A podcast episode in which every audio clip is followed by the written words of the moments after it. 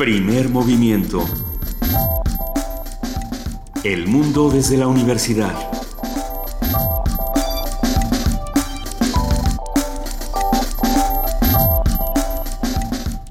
Son las 7.05 de la mañana y esto es Primer Movimiento y estamos en la cabina Luisa Iglesias. Buenos días, Miguel Ángel. Y Juana Inés de esa. ¿Cómo están? Buenos días, Miguel Ángel Quemain. ¿Cómo están todos? Oye, ¿Cómo ¿qué, están, Luisa? ¿qué ha pasado? ¿Qué, qué- qué tanto Un pasó? tiradero. Un De ayer, tiradero. de ayer a hoy nos, nos fuimos muy tranquilos, escuchando música latinoamericana, qué bonito primer movimiento y, y las cosas dieron una vuelta, me parece importante el día de ayer, tanto en nuestro país como en el resto del mundo. ¿Cómo, cómo, cómo ven todo lo que ha pasado? Pues eh, sí, pasaron varias cosas. Desde luego, en nuestro país, eh, una, una demostración de por qué el sistema penal acusatorio tiene tantos problemas. Y bueno, eso es por la, por la incompetencia de los fiscales. Llegaron a la, a la primera audiencia.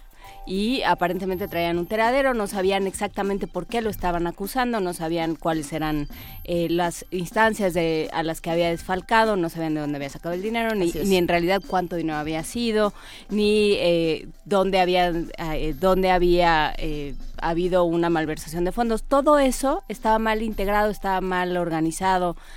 Fue una tragedia. Javier Duarte y, el, y, su abogado terminaron corrigiendo y metiendo mano en los expedientes porque claramente los representantes de la PGR, los ministerios públicos, no sabían lo que estaban haciendo. Ha- Habrá que estudiar muy bien a este personaje, al abogado de Javier Duarte, que ha sido abogado, por supuesto, de muchas otras figuras en nuestro país que causan eh, ciertas inquietudes comezones eh, e incomodidades en nuestro país. Lo, lo- lo iremos platicando más adelante, no solamente lo de, lo de Javier Duarte, Thomas Yarrington, por ahí un, un Borges que está a punto de salirse con la suya, en fin, creo que Sí. serán muchas Ya cosas. Miguel, ya Miguel, Car- ya. Miguel Carbonell, que quien es investigador del Instituto de Investigaciones Jurídicas, había advertido la, la distancia que hay entre el juicio que se hace en los medios y el, ju- y el juicio, la indagatoria penal que se está haciendo contra Duarte, que los medios tendremos que estar alineados con el proceso correctamente llevado para poder seguirlo y no y no y no entrar en estas primeras 24 horas en, en alarmas, en falsas alarmas, pero como señala Juan Inés, finalmente la mala indagatoria, la mala organización, la incapacidad de los funcionarios de la PGR da, da da al traste con este con ese tiradero, como bien lo llama nuestra jefa Pues de sí, porque además, si, si este es el caso que todos estamos viendo, imagínate cómo estarán todos los que no Sí. estamos. Pues claro que tienen miedo de que salgan todos, pues si no hay manera de, de juntar las evidencias y de armar un caso, pues sí, por supuesto, eh, el miedo de esto no va a servir y vamos a tener, para variar, un sistema de justicia que haga agua y que nos y que no garantice la justicia, pues eh, es, es, es, es alta, por supuesto que tenemos estos resquemores. Y me quedo pensando que eh, en, en esto que hemos platicado numerosas veces con Pablo Romo, con otro, con Lorenzo Meyer, con muchos otros colaboradores semanales que están aquí en Primer Movimiento, cuando les decimos a ver qué, qué toca eh, del lado de nosotros, ¿no? La participación ciudadana, de las discusiones, y, y bueno, algo que parecía que todos habíamos arrancado juntos, el Sistema Nacional Anticorrupción, arranca, por así decirlo, el día de ayer sin fiscal, y, y son esas cosas que que uno, que uno se pregunta, ¿y cómo, ¿y cómo va a funcionar? Si, si nosotros no vamos a tener incidencia, no vamos a poder tener este comité ciudadano, no vamos a poder tener herramientas para discutir, ¿va a ser lo mismo o no o qué? Creo que son cosas que se van a quedar para otras discusiones porque en este programa hoy tenemos mucho de qué hablar, querido Miguel Ángel. Sí, tenemos, continuamos con el curso de verano, tan bueno como el pan. Hoy vamos a hablar del panqué con Rodrigo Llanes, es chef e historiador, y a lo largo de la semana, estos dos primeros días, hemos con- conversado sobre esta, esta alquimia y el uso del horno, que, eh, que son dos elementos que, que marcan pues al cocinero, al chef, Ayer- al, al- al- al partícipe de la, de la cocina. Ayer intenté hacer la receta del, del lunes, la del pan. ¿Y? No, no, no, no llegué al horno, nada más me quedé en, en la masa. eh, Porque el, el asunto es hacerlo con niños, ¿no? Y que los niños se, se integren a la masa. Y la masa se apoderó de, de el universo. Pero, pero creo que es un ejercicio muy divertido. De verdad, todos deberíamos regresar a nuestra infancia y agarrar todos estos materiales y aprender todos estos materiales. ¿no? Bueno, va, va a estar interesantísimo este curso de verano. ¿Qué más vamos a tener esta mañana? La maestra Rocío Fernández, quien es consultora en nutrición y ciencia de los alimentos, va a hablar sobre las calorías líquidas. Hay tantos mitos sobre las calorías líquidas que son. Vamos a ver, vamos a hablarlo con ella. Lo platicaremos en la nota del día. ¿Cómo queda el INE rumbo al 2018? ¿Cómo queda con Coahuila? ¿Cómo queda con Estado de México? ¿Cómo queda para el futuro? Vamos a platicar con José Roldán Chopa. Él es doctor en Derecho por la UNAM, profesor investigador de la División de Administración Pública del Centro de Investigación y Docencia Económicas. ¿Qué, tienen, ¿qué tienen que discutir eh, Putin y Trump?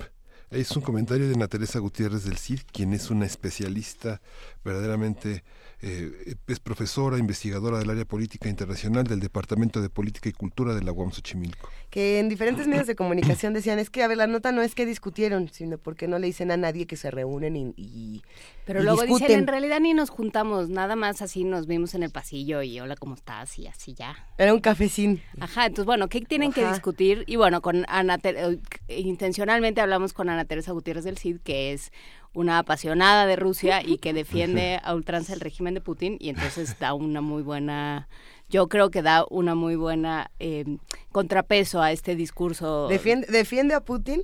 No o sí, o, defiende ciertas políticas. Tiene un punto que a mí me parece interesante, pero bueno, dejaré que ella lo, lo defienda, pero que es a Rusia se le carga la mano siempre, ¿no? A Rusia todos los, males del mundo vienen de Rusia y, eh, y las cosas no son tan así. Pero bueno, lo vamos a platicar con ella más bien. Desmantela los lugares comunes. Ajá más bien. Interesante. A ver, y la poesía necesaria, muy alejada de los lugares comunes esta mañana, le corresponde a Miguel Ángel que Hoy me toca la poesía necesaria. Va a estar bueno, bastante bueno. Eh, tenemos una mesa del día que se antoja muchísimo. Es el papel de la radio pública en Colombia en el proceso de paz. Vamos a conversar con la doctora Dora Brausin, que es su gerente de radio en radio y televisión en Colombia. Ha sido un proceso muy, muy interesante desde hace algunos años, algún tiempo que se ha preparado en ese país tan cercano a nosotros. Habrá que, habrá que preguntarse, no solamente en Colombia, en diferentes lugares donde procesos de paz importantes se han llevado a cabo, como por ejemplo en Irlanda, que hoy tiene un aniversario importante, cómo los medios de comunicación y las radios eh, tuvieron algo, una presencia tan, tan importante para, para Sí, lo interesante es que está muy, muy documentado el, este, este proceso y es una lección histórica para todo el continente. Vamos a ver si podemos aprender algo. Y va a estar Hilda Saray Gómez, quien es directora de producción y planeación de Radio Educación, para, para compartir esta mesa sobre en realidad el papel de la radio pública en, en Latinoamérica. Los invitamos a que se queden con nosotros de 7 a 10 de la mañana, Juana Inés de Esa, Miguel Ángel Quemain, Luisa Iglesias y una serie de invitados fenomenales. Estamos en arroba P Movimiento, en diagonal Primer Movimiento UNAM y en el teléfono 55 36 43 39. Saludamos a Dulce Wet, jefa de la discoteca de Radio UNAM. ¿Cómo estás, Dulce? Muy bien, muchísimas gracias. Muy buenos días, Luisa, Inés, Juana Inés y Miguel Ángel. Pues con tres efemérides de obras, uno de fallecimiento y también la invitación a participar en Laberintos Sonoros. Esto es un encuentro internacional tanto de compositores como de público para asistir a conferencias y conciertos que empiezan en el Senat. Bueno, empezó ayer y termina hasta el 29 de este mes. Bueno, primeramente, el rey Elvis Aaron Presley, cantante y actor, ustedes saben, conocido verdaderamente por ser el ícono cultural, el gran padre del rock and roll, bueno, pues un día como hoy, 19 de julio, pero de 1954, hace 53 años, consigue un éxito extraordinario con su canción That's All Right Mama. Y vamos a escucharla del álbum Elvis de Hilly Billy Cat. Este álbum contiene actuaciones históricas en vivo, entonces la, la primera parte antes de la canción pues tendremos la interacción de Elvis con el conductor del programa de su primera actuación en Loíza en 1954. Después nos vamos directamente al siglo XIX a Italia, porque un día como hoy también, pero de 1875, hace 142 años, estrena la ópera La Falce de Alfredo Catalani. Este fue un compositor muy importante de ópera y ballet italiano, y escucharemos de él La Danza de Leondine, del álbum, Fiesta, del álbum Fiesta del Ballet con la Orquesta Sinfónica de Londres. Luego vamos con otra efeméride, aquí de fallecimiento del compositor francés Jean-Baptiste Forqueré, y vamos a escuchar de su padre, que también era un fabuloso compositor francés. Ellos tocaban la viola da gamba, pero vamos a escuchar ahora la tiorba con La Buisson, una chacona de un álbum de piezas de tiorbistas franceses y nos vamos, como les decía al principio, a las invitaciones para asistir al, al festival y a las conferencias y conciertos de este segundo ciclo de Laberintos Sonoros. Está organizado por el compositor mexicano Javier Torres Maldonado, él es profesor del Conservatorio de Parma en Italia, y por ello vamos a escuchar una de sus obras de un Expected Clock in the Mirrors para violín, clarinete bajo y ensamble del álbum Exabrupto. Entre otras de las actividades de este intenso seminario, los alumnos eh, de que toman el taller de composición al mismo tiempo son dos semanas intensas. Destaca inclusive la presencia del compositor alemán Achim Bornhoff, director de música contemporánea y estudios de música electroacústica en el Mozarteum de Salzburgo. Bueno, van a poner, montar, es decir, ensayar hasta que se pueda escuchar en concierto el Marcias de 1982 de Mario Lavista. Esta obra, el Marcias, es muy conocida entre melómanos.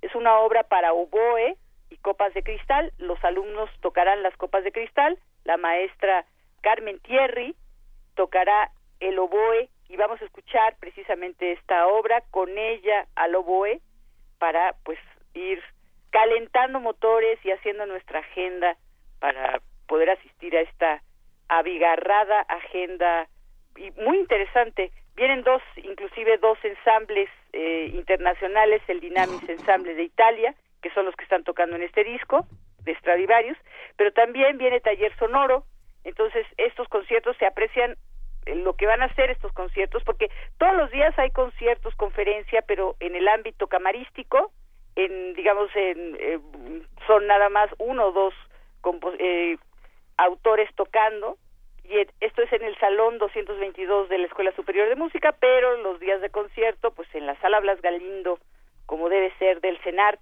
Ahí les dejo nada más que visiten la página web cenart.gov.mx para que se enteren un poco de todas estas actividades y conciertos, conferencias. En fin, se aprende muchísimo. Eh, una invitación a que tengamos música contemporánea nuevamente en los oídos. Pues eh, agradecemos mucho esta esta invitación a escuchar cómo suena cómo suenan las copas de cristal y bueno pues agradecemos como siempre tu participación en esta curaduría Dulce Wet. Un placer verdaderamente. Empezamos Dulce entonces con Elvis Presley. Sí, por supuesto. Hay, algo que hay algo que me gustaría compartir contigo ya para cerrar, Dulce, sobre precisamente el término hillbilly y sobre los hillbilly cats. Eh, llama mucho la atención pensar que precisamente en la época de Elvis Presley, eh, los hillbillies era la palabra hillbilly se usaba de una manera peyorativa, como ahora, por ejemplo, algunos utilizan la palabra redneck. Y, sin embargo, a pesar de que se, se utilizaba también para hablar de un género musical, que es toda esta parte como de la música de Alabama y de todo este uso diferente de los instrumentos, eh, unos pensarían que Elvis Presley es como el rock and roll con sacarina, ¿no? Que era lo mismo que le pasaba a Bill Haley y a, otros integrantes. Eh, pues sí, como light, como, como más fresa. Como diría Gastón. no, no lo sé, me gustaría que algún día pudiéramos platicar más, más. Una figura de la que indudablemente hay que platicar, la recordaremos inclusive el mes que entra, se cumplen 40 años de su fallecimiento el 16 de agosto, un día que dijo, eh, voy al baño y nunca regresó. Porque pues los barbitúricos ya le hicieron estragos tremendos, pero sin lugar a duda verdaderamente un un ídolo que seguir adorando. Eso. Pues nos gusta. Y, aquí escucharemos con muchísimo cariño a Elvis Presley y el resto de tu curaduría musical, querida Dulce Gwen. Muchas gracias. De que un abrazo a todos. un abrazo, hasta luego.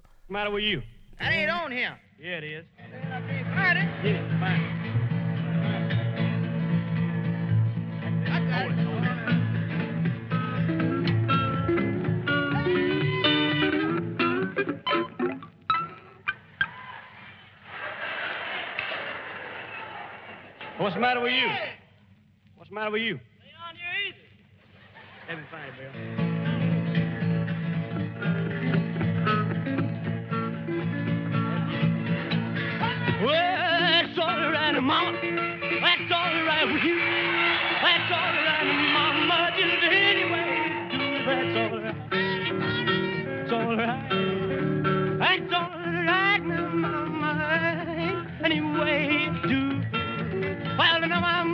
She done told me.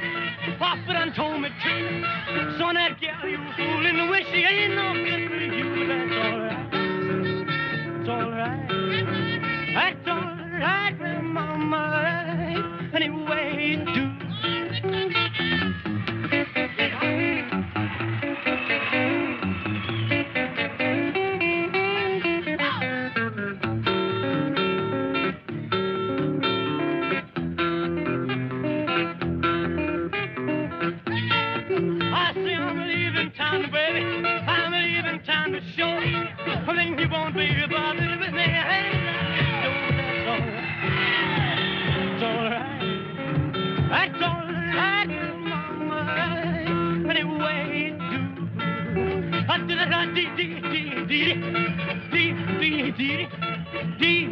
did, did, did, I need your love. It's all right. That's all right, mama. Anyway, you wanna, wanna do. Primer movimiento.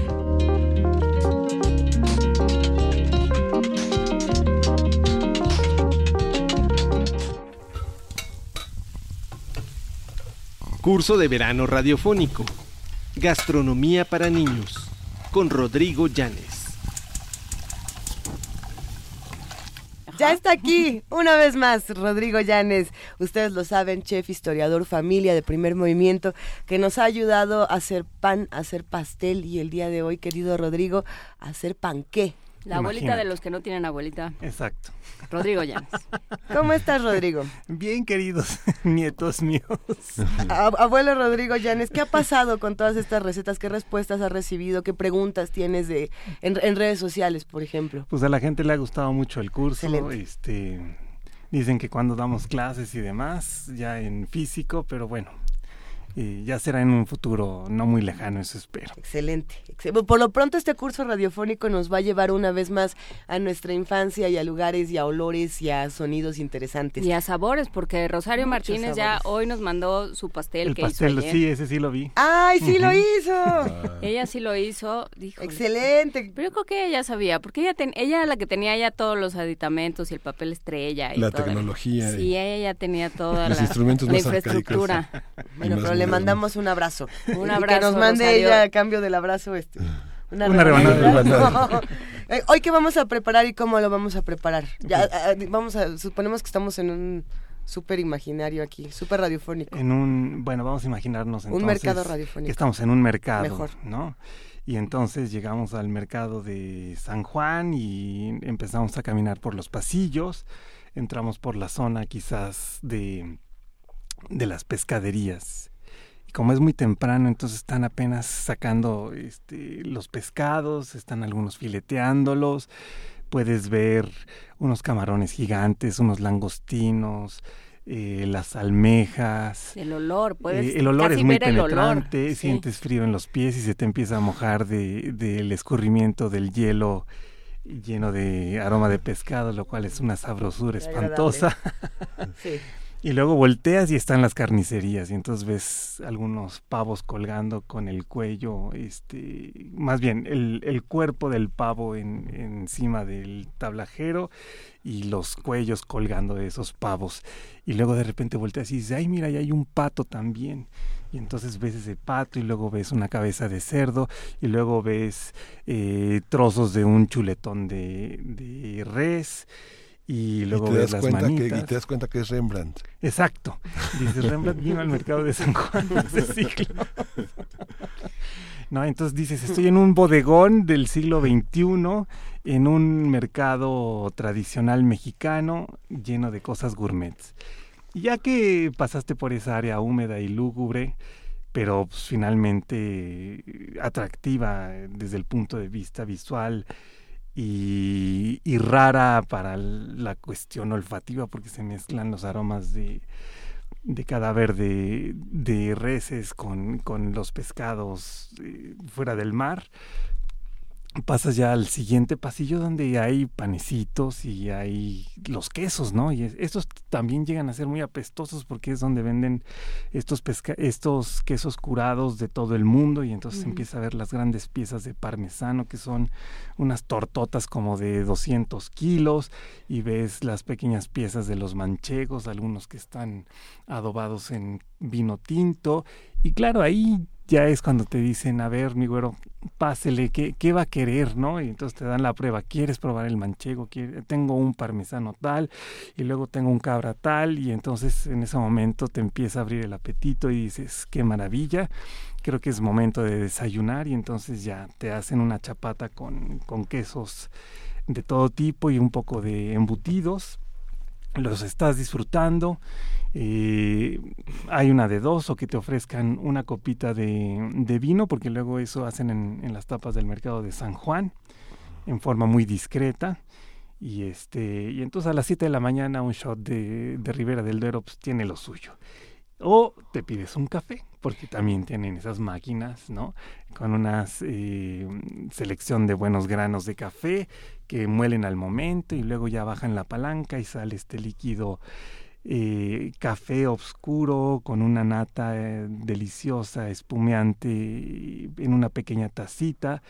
Le agregas una cucharadita de azúcar y te empiezas a beber aquello y entonces ya tu organismo empieza a reaccionar y a decir creo que es de día, estoy despierto y después de este pasillo tan extraño por el que recorrí el infierno de, de las cocinas y la parte no visible de la comida o que no nos gusta ver mucho más que en Rembrandt, eh, te pasas a la parte donde hay verduras y hay frutas y entonces ahí sí es un agasajo porque te quieren dar a probar los melones, eh, el mango manila eh, que está ahorita en su punto, las tunas, ves los higos, ves los espárragos, ves los champiñones, te das cuenta que hay una serie de productos que solo creías que existían en los programas gourmet y entonces hay unos hongos eh, que son un poco más oscuros y ves a un asiático comprándolos y luego ves que una señora está eh, tratando de hacer una canasta para regalar y ves las pitayas asiáticas esas muy bonitas que son rosadas y ves este las ciruelas muy grandes y ves unas sandías pequeñas y unas piñas pequeñas y entonces de repente ya aquello es una maravilla llegas a la esquina y te das cuenta que también hay frutas secas y entonces que hay orejones de manzana, de durazno, de pera, de kiwi, de cerezas que parecen como si fueran eh, pasas un poquito más pequeñas, de arándanos, de pasas güeras, de pasas negras, Y jumbo sultanas. Las sultanas, ¿no? Y ves que también hay nueces y nueces de la India y pistaches y todo el mundo te quiere dar una prueba y también ves una bolsa llena de chapulines de Oaxaca y entonces estás en toda esa maravilla y llegas a la cremería, ¿no? y dices, me da un poco de mantequilla Porque voy a hacer un panque. porque voy a hacer un panqué. Y entonces ya pues ves el típico puesto. Es de- esta mantequilla que te dan entre hojas de maíz. Uy, ¿no? imagínate, esa sí sería una maravilla, ¿no? Así es como la envuelven en los, en los pueblos tradicionalmente, ya que no hay empaques eh, de papel de estos especiales que tiene normalmente la que conseguimos en el súper. Y entonces recibimos este pequeño bulto sagrado de mantequilla de alguna de las lecherías ahí de la zona de Chalco o a lo de mejor del norte, sí. Y entonces dices, wow, pues ya tengo la mantequilla para hacer mi panqué. Deme un poco de leche y entonces resulta que ahí te pueden vender un poco de leche de establo y te dan un frasco de, de vidrio y vas viendo cómo vierten la leche ahí con una medida de, de a medio litro, lo cual dices, wow, y dicen, está recién ordeñada, ya nada más la hervimos y está lista para tomarse. Entonces, todavía tibio el bote del el frasco de, de la leche, lo metes en tu bolsa de mandado, que a lo mejor tiene el logotipo de alguna carnicería que dice la vencedora le desea feliz año o un alguna cosa así. Ándale. Un puerquito valiente, digamos. o frutas y verduras San Juan o alguna cosa así.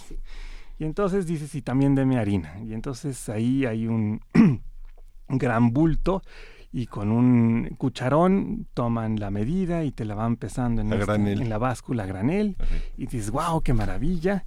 Y deme también un poco de azúcar. Y entonces te dicen, ¿del estándar o de, o de la refinada? No, pues deme del estándar. Y entonces ahí sí, como, fuera, como si fuera tienda con azúcar, te sacan una bolsita con el peso ya de un kilo de azúcar y dices, bueno, pues ya vamos en casi todo, ¿no? El polvo para hornear seguramente lo tendremos en la alacena porque es, es de esos Porque productos. lo usamos ayer para el pastel. Lo usamos ayer para el pastel. Este, de las formas que hay para utilizar luego eh, este polvo para hornear que no sean pasteles, uno puede poner un poquito de polvo para hornear en un plato y lo mete al refrigerador y, se, y ayuda a eliminar o controlar los olores. Entonces, este, bueno, ese es uno de esos remedios caseros que, que se suelen utilizar para este tipo de eventualidades odoríferas. Y entonces, bueno, ya tenemos todos nuestros ingredientes y decimos, ahora sí, vamos a casa. Para el panqué también, ya veremos en la receta, le podemos poner algunas de estas nueces o, o demás que vimos en el puesto de enfrente. Entonces simplemente nos volteamos y decimos, a ver, ¿qué le queremos poner a nuestro panqué hoy? Un poco de nuez, un poco de almendra, eh, un poco de pistaches crudos, pelados, o arándanos o dátiles picados. O ya si estamos este, espléndidos, podemos ponerle un poco de piñones. O no sé qué más se les ocurre. al- avellanas, este, Bueno, le puedes poner chocolate también y hacer También. este panqué marmoleado. ándale, podemos hacerlo bicolor. Y para que quede marmoleadón. O podemos ya este, comprar de estas chispas de chocolate. Y entonces también se le ponen chispas de chocolate. Y, en fin, lo que se nos antoje. Y las semillas de, eh, ayer decías de semillas de amapola. Sí, Los- sí, sí. a los gringos les encanta, Les la- encanta. la- lo de la semilla de amapola y se te queda de los dientes. Sí, fíjate que como es un progr- producto que se consume y se produce normalmente en el norte del mundo, tú llegas a cualquier mercado tipo Alemania o Polonia y te venden las bolsas de semilla de amapola eh, en un precio muy accesible, ¿no? Y en cambio lo consigues aquí en México y te venden como en 300 pesos eh, un cuarto de kilo o cosas así. Y la verdad es que... Y luego te persigue Renato Sales. Ah, Para exacto. saber de dónde sacaste eso y qué estás haciendo. Entonces, lo que, lo que pueden hacer es, pues, pensar en, en mexicano, por decirlo así. Entonces simplemente cambian la semilla de amapola por semilla de chía. Mm, Es muy nutritiva. o linaza. O linaza también, ¿no? Pero vamos, la chía y la semilla de amapola se ven casi iguales. eh, es producto nacional. ¿Y se pone la linaza así? Sí, tomas un- un- una cucharadita y lo puedes agregar. Y dicen que eso es además muy digestivo. ¿No? Entonces, ya que tenemos todos nuestros ingredientes, eh, nos vamos de regreso a casa. Llevamos a los chilpayates que vivieron este, este infierno dantesco del principio del mercado. Y que además son más chiquitos, entonces todo lo que tú viste desde arriba ellos lo vieron a nivel de cancha. Entonces, en vez de tú ver el, el cuerpo del, del pavo este, arriba, ellos nada más vieron la cabeza colgante. ¿no? Que lo saludaba. Sí, exacto. Creo que muchos, eh, por lo menos mi primera experiencia en el mercado de San Juan fue traumática. Y Sí. ahora uno va con, con nuevos... Con nuevos ojos, con nuevos ojos o, o- O con otra edad. o con otra edad. Con pero... otra edad y más centímetros. Es que esa, esa idea del nivel de cancha se nos olvida, pero sí, que, que todo el mundo te esté pasando por encima, que le ves, que le veas las rodillas a la gente todo el tiempo. Ni, ni, ni defiendo ni condeno el consumo animal, creo que eso cada quien lo hará como, como le resulte pertinente, pero sí creo que es importante sensibilizarse a estos olores tan fuertes y estas texturas y también a ver de pronto charcos misteriosos en el piso y decir, bueno, no estoy seguro de qué era eso que, que acabo de ver, si, si de los hielos que caía o, o, del, o del queso y todos estos O si estaba dentro de un animalito. Pero pensar que de, de toda esta experiencia tan fuerte, lo que va a salir es un panqué. un, un dulce y tierno panqué. Me intriga. Quiero saber cómo vamos a llegar a este, a este viaje, este viaje del héroe, Rodrigo Llanes. Bueno, pues entonces el, el héroe siempre tiene que regresar a casa. Es como el mito del hijo pródigo y entonces ya regresas y dices, home sweet home, eh, estoy aquí para hacer un panqué. ¿Qué significa panqué? Pues es un este, hispanismo de un eh, eh, de una palabra inglesa, ¿no? O en inglés más bien. Eh, la palabra original sería pancake, Que dice es como pastel de sartén. Y es lo que nosotros curiosamente llamamos hot cakes, ¿no? Pero pues es, es una pasta que a diferencia de la del pastel que vimos ayer, eh, no lleva las, los huevos batidos y lleva un poco de leche. Cualquiera que haya hecho eh, hot cakes tendrá el recuerdo de que se le pone un poco de leche a la pasta. Y esta receta de panqué, no todas, porque digo, ya el vocablo se utiliza para muchísimas recetas, tiene un poco de leche. Y entonces la textura que va a tener el panecito es distinta a la de nuestro pastel de ayer. Eh, ¿Cómo lo vamos a preparar? Pues como ya llevamos varias recetas, ¿no? Y sobre todo la de ayer, pues vamos a comenzar más o menos de la misma forma que ayer. A ver, ingredientes. primero. Ingredientes. Tenemos, eh, la receta que puse es una receta grande y se puede luego partir a la mitad o hacer múltiplos, ¿no? Lleva 250 gramos de harina, Ujú. 375 gramos de azúcar, eh, 500 gramos de harina, dos cucharadas de royal o de polvo para hornear, Cucharadas un- cafeteras. Sí, cucharadas cafeteras, eso sí, ligeramente copeteaditas. ¿no? Sí. Y este lleva también una taza de leche. Y eh, creo que ya está. Huevo, ¿no? Sí. y cinco huevos. huevos, cinco huevos. Toda esta información ya la compartió Vania anoche Sí, en, en la redes ahí sociales. en las redes sociales. Bien.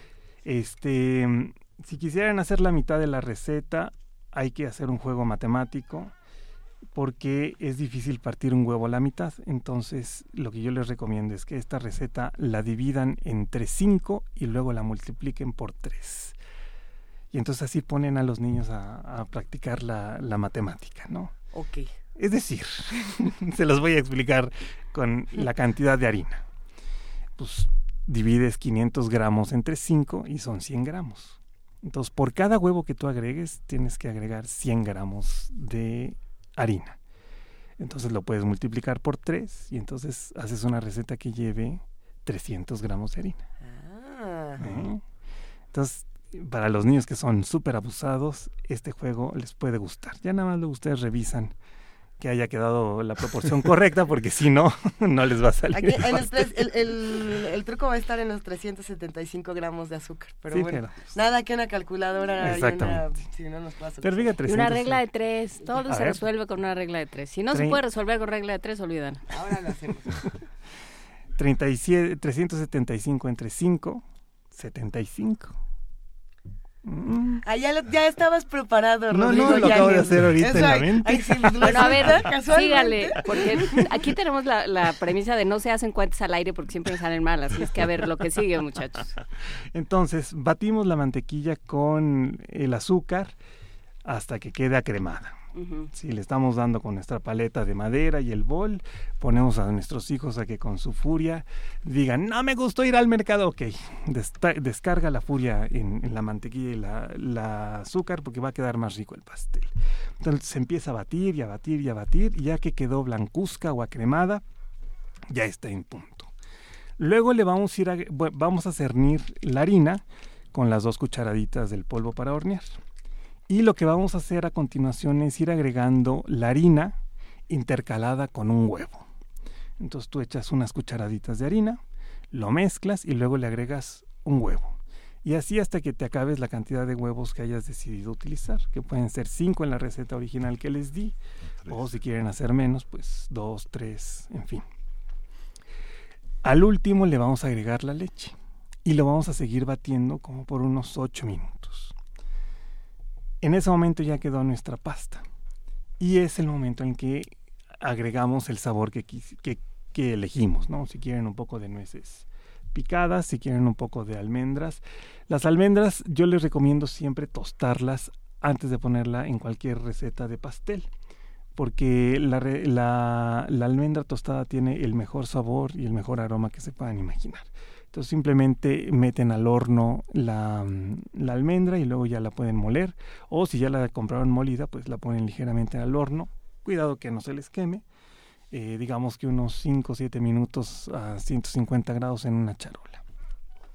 También pueden ponerle trocitos de dátil, comprar unos dátiles deshuesados, partirlos y se los pones a la pasta. O los arándanos que ahora están tan de moda. O pasas o pasas güeras. Y entonces... Y, eh, por ejemplo, jugo, porque hay quien le pone, o ralladura Ra- de ralladura naranja, de de naranja y ralladura de limón. Se lo podemos poner cualquiera de las dos. Ralladura, no dos. jugo. Jugo no. ¿no? Eh, jugo a lo mejor podrían hacerlo sustituyendo un poco de jugo, digo, un poco de la leche Sí. por el jugo, eh, específicamente de naranja, porque de limón no, no se los recomiendo. El limón ya en el horno muchas veces se fermenta muy rápido y adquiere un aroma o un sabor que no es el que estamos acostumbrados, que es el de la ralladura. No está mal, pero bueno, pienso que sabe mejor la pura ralladura. Vamos a poner nuestra pasta en unos moldes bien engrasados. Si tenemos del papel estrella, este, Mejor. el pastel va a quedar de estrella. Entonces, este, digo, el pan que va a quedar de estrella, entonces se pone en el molde bien engrasado y se hornea a 180 grados por aproximadamente 40 minutos. Al igual que nuestro pastel de ayer, tenemos que hacer la prueba del palillo y esto lo tenemos que hacer cuando ya haya pasado por lo menos media hora y vemos que ya está doradito. La diferencia del pastel y el panqué en el horno es que como este, esta receta tiene más líquido por la leche que le agregamos, entonces va a levantar un poco más y va a reventar tantito. ¿no? Entonces es cuando vemos estos panquecitos que crecen y, y se revientan de arriba, eso es lo que va a suceder con nuestra... Para, para evitar el volcán, digamos, de, de los panques, ¿cómo, Exacto. cómo- cómo- No, hasta, pues, hasta dónde se que así rellena? sucede. Es que así son, sí, es, Pero es hay su un, volcán, naturaleza. hay un volcán agradable y hay un volcán que se desborda y cuando, cuando dices lo voy a llenar hasta hasta aquí Ah, y no sabes hasta dónde y, y Ahí zas. está el asunto. Porque Ajá. miren, otra de las posibilidades que tenemos es hacer panquecitos individuales. Mm. Entonces, eh, Ah, este era un panquezote. Lo que Sí, haciendo lo que llamábamos panquecito. mantecadas y ahora se llaman muffins. exactamente. Oh my God, yes. A Oh, yes. cupcakes. No, cupcake. A cupcake, sí. Entonces, Bueno, el panquecito. Ajá. ¿qué, qué se necesita para esto? Unos moldes que son especiales para recibir este pastelito y unos eh, papeles rojos que se llaman capacillos. Que es así, eh, un nombre bien raro y no sé si en España lo utilizarán o no, pero suena así como capacillo. Este se me olvidó, tienen que comprarlo en el mercado. ¿eh? Cuando estén al lado de la cremería, seguramente hay un lugar donde venden papel de estraza y cosas como para panadería y demás. Y ya venden los rojos tradicionales acompañados de un- una serie de multicolores, eh, Sí, eso ya son Es- de la modernidad. pero que Sí. o- lo hacemos rojo tradicional para los Pues que nos digo. estamos imaginando este pro- ok, Sí. rojo. Ahora, si no quieren utilizar el capacillo, pueden conseguir de estos moldes para, para De silicón. panquecitos de silicón, ¿no? Y entonces ya queda así sin, sin el rojo, porque luego pues tienes que despegarle el papelito y todo. Eso le da una connotación tamalesca, ¿no? O sea, porque agarras el luego papel y pa- el luego puedes... Sí, sí. No, el problema es cuando se te va el- lo que decías. O sea, es bien importante que se llene la mitad del molde, ¿no? La mitad del capacillo, no más. Y el capacillo, al momento de ponerlo en el molde antes, hay que extenderlo un poco. Entonces, hagan de cuenta que eh, parece como una flor cerrada. Entonces, con las manos van abriendo los pliegues para que quede más como una flor abierta. Y sacan los capacillos, los ponen en el molde y van echando esta pasta. Si los rellenan de más, entonces va a ser el volcán desastroso que tú mencionas. Entonces, la moderación ahí es la correcta. Un, la mitad del, del molde o un poquito arriba de la, de la mitad, como unos dos tercios, es lo correcto. Y les va a quedar un, un panquecito maravilloso que va a reventar arriba. Hay gente que le gusta, como para decorarlo y darle una textura distinta, espolvorearle un poco de azúcar antes de meterlo al horno, a la pasta. Entonces así cuando revienta, el azúcar de arriba queda como cristalizada, por decirlo así, y entonces queda una costrita rica de, de azúcar. Es algo sabroso y vale la pena. O ya fuera del horno, los pueden ya fríos espolvorear con un poco de azúcar glass. No le vayan a poner estas cosas que ahora se pusieron de moda de manteca batida con azúcar. Para eso quería hacerlo preguntar como... que- te dejan el paladar resbalosito. Sí, exacto. Y Oh, tienen nombres espectaculares como Blue Velvet y Pulp Fiction. No, no, el Red Velvet es distinto y Ah, se hace Red con... Velvet, ya, ya estoy diciendo como este, película de Lynch. No, ese se hace con betabel. La, Sí, la tintura se hace con betabel. Sí, sí.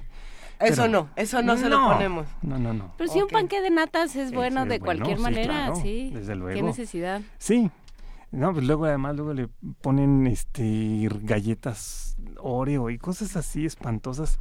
O sea, realmente la industria ha este hecho del paladar de la gente una desgracia a veces, o sea, eso de que ya hagas chocolates gourmet rellenos de Miguelito, con sabor a chamoy y cosas así, dices, Como a Frida Saldívar, nuestra productora, se le antojó. ¿Sí? ¿Verdad que sí te comerías un chocolate con Miguelito? Nah.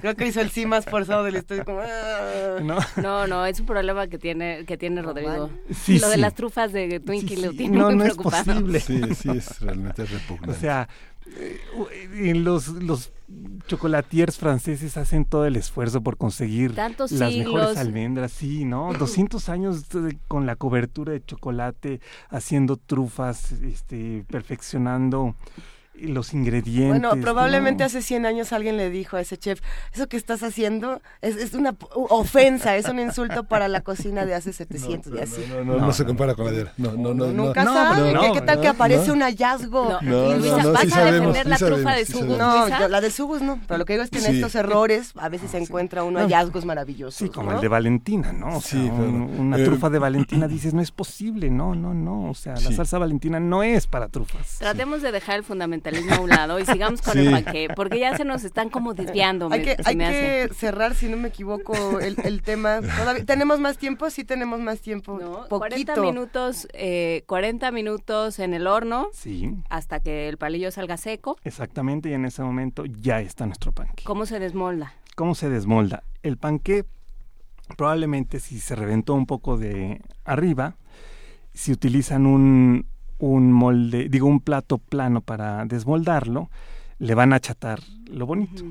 Entonces, una de dos. Para eso sirve el, el- el papel. Exactamente. Si, si hornearon con papel estrella su panqué, entonces lo pueden dejar enfriar en el molde y no hay problema. Ya que está frío y que conserva bien su estructura, lo pueden voltear, va a conservar su forma y mm, nada más con cuidado retiramos el papel que va a ser como el capacillo pero grandotote. Si no tenemos el papel, entonces hay que recurrir a cierta audacia y entonces conseguir un plato que tenga un poquito esta diferencia entre el borde y la zona central, que es como muchas veces la mayoría de los platos son, que no son totalmente planos. Si se fijan, tiene este aro que es el borde y que además luego es el que se decora y se le ponen flores y demás. Entonces consíganse uno de esos y con mucho cuidado lo voltean y luego en forma inmediata lo voltean a otro plato plano y ya quedó, ¿no?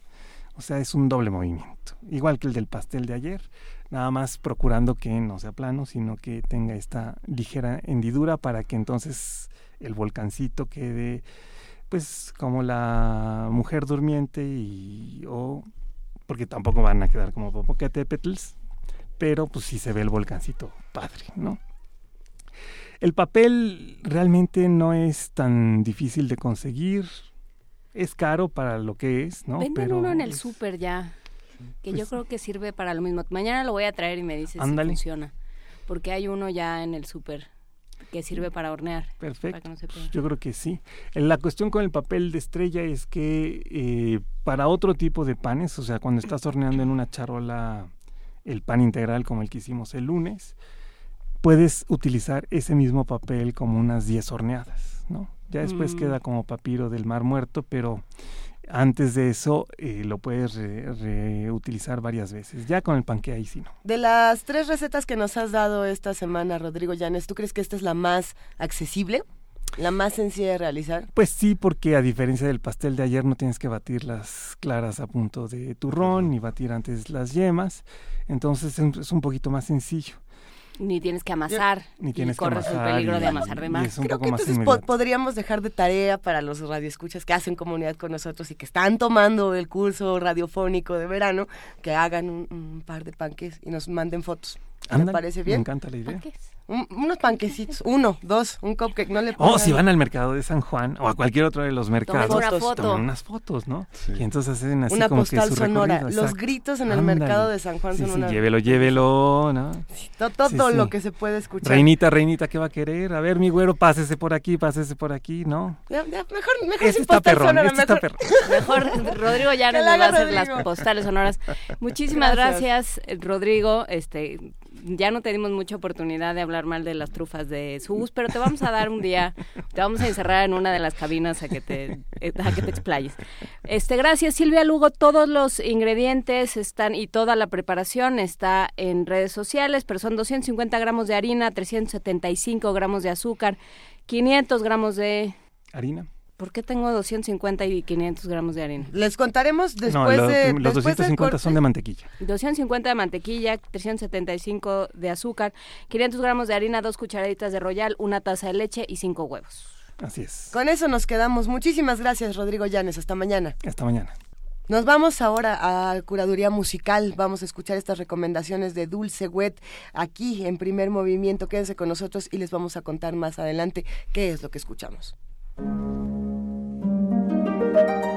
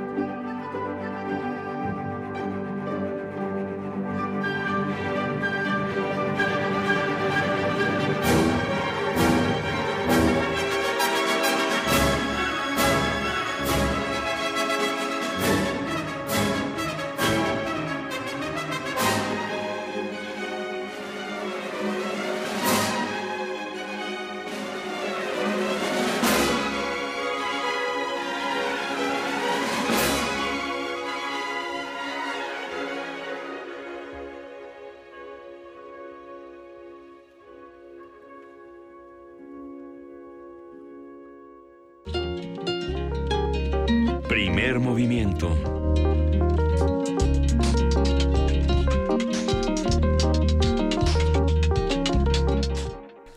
Son las 7 de la mañana con 53 minutos. Miguel Ángel, ¿qué acabamos de escuchar? Acabamos de escuchar Alfredo Catalani, eh, la danza de, la, de, de Londine, es el, es el álbum Fiesta del Ballet y es la interpretación de la Orquesta Sinfónica de Londres bajo la batuta de Richard Boningue. Eso. Con eso, con eso nos vamos a pasar un poco a lo que sigue aquí en primer movimiento. Vamos a ir a un corte, pero antes de hacerlo tenemos una llamada importante porque vamos a hablar de miércoles de nutrición. Nutrición y activación.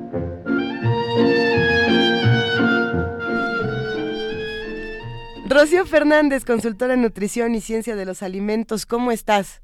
Muy contenta de compartir nuevamente con ustedes. Ay, bueno, nosotros también estamos muy contentos, Rocío. Eh, sobre todo porque estábamos discutiendo fuera del aire qué, eso, qué es esto de las calorías líquidas.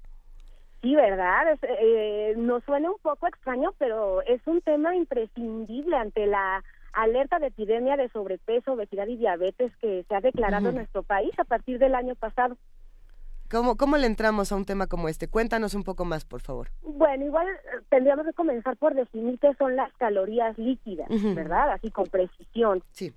Bueno, miren, las calorías líquidas son aquellas que provienen de las bebidas que ingerimos y que normalmente pasan desapercibidas por nosotros y nosotras, ¿no? Creemos muchas veces que no- las bebidas no nos van a aportar gran gran cantidad de, de kilocalorías y que no influyen de manera notable en, en problemas de salud, en sobrepeso, obesidad, etcétera. Esas son las calorías líquidas. Y que y que son em, son tramposos, digamos, ¿no? Si tú si tú te tomas, ¿qué puede pasar si tú te tomas un refresco, si tú te tomas un jugo industrializado? Sí, eh, y no solo, no solo refresco, jugo, sino también estaríamos hablando de aguas eh, de fruta natural a las que se les agrega azúcar, licuados azucarados, lechitas saborizadas, té y café que también se les agrega azúcar o, o leche u otro tipo de productos. Bueno, todo, to- o sea, todo lo que sea bebible, el yogur bebible también, ¿Qué, qué es lo que generan? Bueno, todo va a depender de los ingredientes que contengan. Pero pensando en aquellas ideas que contienen ingredientes eh, que aportan kilocalorías, el detalle es Ay, Rocío. Rocío. No, el detalle, el el detalle es- y que es, Rocío todo. Fernández. Rocío Fernández, ¿dónde estás? Bueno, a ver, en un momento más recuperamos la comunicación con Rocío Fernández. Estaba tocando este tema tan importante de la, la obesidad, tanto infantil como en adultos, eh, la diabetes y todo, todo lo que nosotros terminamos pagando. Eh, uno, en las comidas que consumimos, dos, en los sistemas de salud que tenemos que utilizar de manera posterior, ¿no? Creo que también es importante decir que si somos el país que tiene el mayor número de, de obesidad infantil, el- uno de los mayores números de obesidad eh, Diabetes. y diabetes y demás, también se debe a cuánto cuestan estos productos, ¿no? Pero bueno, ya, lo iremos línea, platicando. ya está en la línea. ya estoy de vuelta. El detalle, ¿cuál era, Rocío? Ay, sí, disculpen, es que saben que estoy en un lugar donde hay poca señal, Mm. eh, pero esperemos que ahora sí no se corte. Ya me moví a otra parte. Es que nos, nos dejaste muy emocionados con el detalle. Y- y- no, yo hablé y hablé. Cuéntanoslo todo. ¿En qué, ¿En qué me quedé? Ahí está el detalle. De- eh, ¿cómo, ¿Cómo definimos y también hasta qué punto se absorbe mucho más rápido el, el azúcar o la glucosa de estas eh, de estos alimentos en forma líquida? Sí, claro. Miren, son básicamente tres efectos que, que las hacen diferentes a las calorías que ingerimos de alimentos que masticamos. Ajá, entonces, el primero es que no generan la misma saciedad. Es decir, como que nuestro cerebro no procesa adecuadamente que se ingirió algo que contiene kilocalorías. Y entonces nos hace más propensos y propensas para después consumir otro tipo de alimentos, a pesar de que nos pueden aportar eh, cantidades equivalentes a una comida completa. Por ejemplo, un café de estos gourmet a base de leche entera, no sé, un vaso grande de más o menos medio litro que aparte lleva chispitas de chocolate, crema y demás, puede aportar hasta 500 kilocalorías. Sí, que sería casi una comida. Que sería casi una comida. Y sin embargo sentimos que no comimos, sentimos que fue un acompañante, algo sin importancia, pero que entonces no tiene algo que en nutrición se llama compensación dietética, es decir, cuando nuestro cerebro no procesa adecuadamente esas kilocalorías ingeridas, posteriormente vamos a, a ingerir alimentos como si los que pre- eh, como si esa bebida no nos hubiera aportado nada. Entonces, eh, lo que finalmente sucede es que consumimos, se promueve el consumo excesivo de kilocalorías en nuestra dieta. Y esto está estudiado en, eh, en, en varias investigaciones publicadas y demás. Sí, que este es, este es un, un tema, ¿no? Se, se considera los alimentos líquidos generalmente como un acompañamiento de algo sólido Exactamente. Sin tomar en cuenta que probablemente si se trata eso de un, de un café con leche entera o de un yogurt. Exacto, exacto. O sea, si uno ve, por ejemplo, de, de ciertos yogures y de casi todos, la, la información nutrimental es, es equivalente a un helado. En realidad no es que, no es tenemos esta idea de que, de que el yogurt es muy, es muy natural, pero básicamente tiene las mismas calorías y la misma composición en términos de contenido nutricional de un helado. Entonces, más nos valdría un helado. Sí, incluso debería estar en, en la sección de postres, ¿no? A menos que escojamos, porque eso también es posible, un yogurt que sea eh, natural, sin azúcares añadidos y hecho a base de leche semidescremada. Hay muy pocas opciones en ese sentido, pero, pero ya las podemos encontrar. Entonces, por eso les decía, no sé si eso se alcanzó a escuchar, que todo depende también de la elección que hagamos y del tipo de bebida. O sea, no todas las bebidas son dañinas o aportan kilocalorías en exceso. Por ejemplo, un café al cual no se le agrega azúcar es una opción saludable.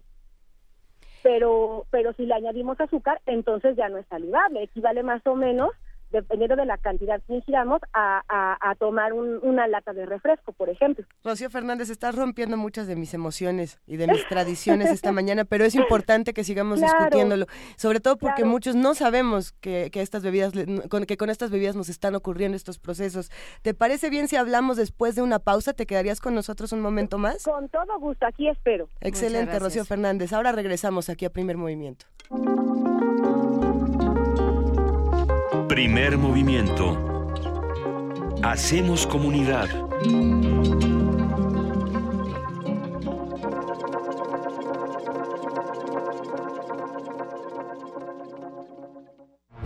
El mundo necesita creatividad, los medios, imaginación y tú, la oportunidad de traducir tus ideas en papel. Radio UNAM te invita al taller de guionismo para medios, Storytelling, impartido por Alejandro Valdés Barrientos. Del 21 de agosto al 14 de septiembre, todos los lunes y jueves de las 18 a las 21 horas en el aula 12 Radio UNAM, Adolfo Preto 133, Colonia del Valle. Costos e inscripciones en www.radiounam.unam.mx. Tuya es la voz y de todos el cine, la radio y la televisión. Radio UNAM, experiencia sonora. Cada ser humano debe ser igual ante la ley, y para esto es necesario estar conscientes de nuestras diferencias. Asiste al segundo encuentro 2017 del Seminario Permanente sobre Discapacidad con el ciclo Los Sonidos del Universo, Ciencias sin Barreras. 2 de agosto, Museo Universo, de las 9.30 a las 14 horas. Registro en línea www.pudh.unam.mx, diagonal discapacidad. La igualdad no niega nuestra individualidad. Invita al Programa Universitario de Derechos Humanos de la UNAM. A ver, piano. Mm, no. A ver, bajo. Mm, tampoco. A ver, guitarra. Menos. A ver, todos juntos. Eso. Muy bien. Así es. Cuando participamos juntos, las ideas suenan mejor y cobran vida. Sin participación, nada funciona. Instituto Electoral Ciudad de México. De Arte Moderno invita a vivir el encuentro con la belleza en la exposición Amados Objetos, que, conformada por 180 piezas, establece diálogos insólitos entre las artes plásticas y aplicadas, y subraya que la noción de belleza atraviesa todas las épocas y las culturas, independientemente del uso de los objetos. La muestra Amados Objetos, Colecciones Museo de Arte Moderno y Rivero Lake se exhibe en el Museo de Arte Moderno en el Bosque de Chapultepec, Ciudad de México. Como los pulpos, los escritores son más sabrosos en su tinta. Una producción del Instituto de Energías Renovables de la UNAM. Lunes y miércoles al mediodía por el 96.1 FM. Radio UNAM. Let there be sound. I'm hearing voices within the voice. La voz. Gabinete de Curiosidades. Conoce los descubrimientos sonoros que Luisa Iglesias y Frida Rebontulet atesoran en las frecuencias radiales. Experimentación sonora, música poco convencional, materiales históricos y diversos audios que forman vasos comunicantes. Todos los domingos a las 2.30 de la tarde por el 96.1 de FM Radio UNAM. Experiencia sonora. Búscanos en redes sociales, en Facebook como Primer Movimiento UNAM y en Twitter como P Movimiento o escríbenos un correo a primermovimientounam@gmail.com. Hagamos comunidad.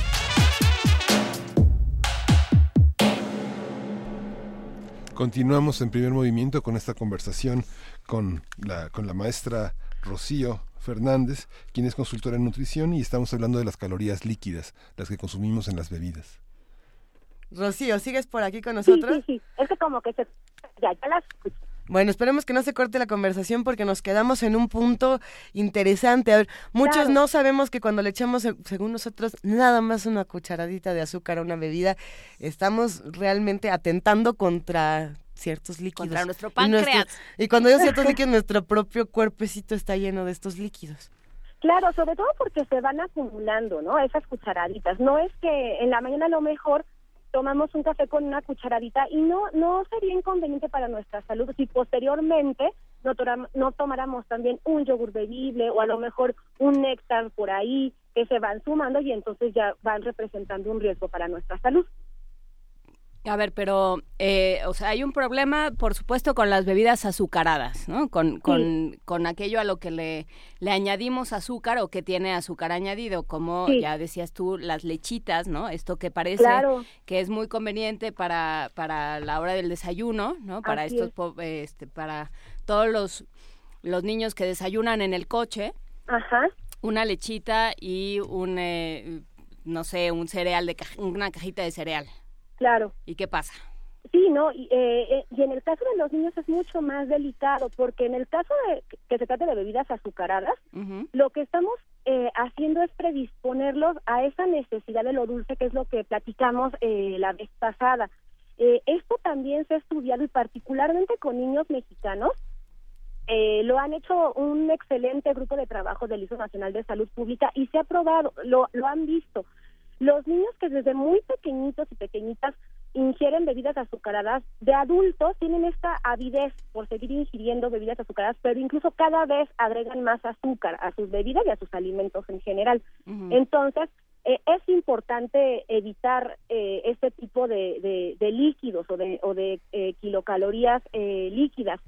Y otro punto del cual tampoco hemos hablado es que las kilocalorías líquidas tienen un efecto metabólico, eh, digamos que más dañino que cuando se trata de kilocalorías sólidas. Y lo que ocurre es que al, al, al ser líquido, digamos, al consumir el alimento en, en, en líquido, eh, esto va eh, digamos, eh, va a generar que se tengan picos de glucosa, o sea, los niveles de glucosa van a subir más rápidamente en nuestra sangre y por lo mismo se van a presentar picos de insulina. Y entonces, bien, así es como se explica lo que ustedes ya comentaban sobre el daño en el páncreas y otros órganos, por supuesto. Sí, este, por eso en general los nutriólogos eh, se desmayan cada vez que uno les dice que lo primero que se toma es un jugo, Así es, así es. porque Que va directo al páncreas. Claro, y además estamos quitándole muchos de los beneficios a la fruta, como es eh, eh, la fibra eh, y, e incluso la degradación de algunas vitaminas y componentes que son importantes. Por eso las frutas deben comerse en lugar de beberse. Esa es una recomendación importante. Pero estamos, o sea, vivimos en una cultura donde este lo se ha se ha puesto digamos como como una casi una necesidad que lo mejor que puedes hacer en las mañanas al pri- lo primero que puedes hacer y, y mejor por ti que puedes hacer por las mañanas es tomar un jugo de naranja o de toronja o de alguna fruta.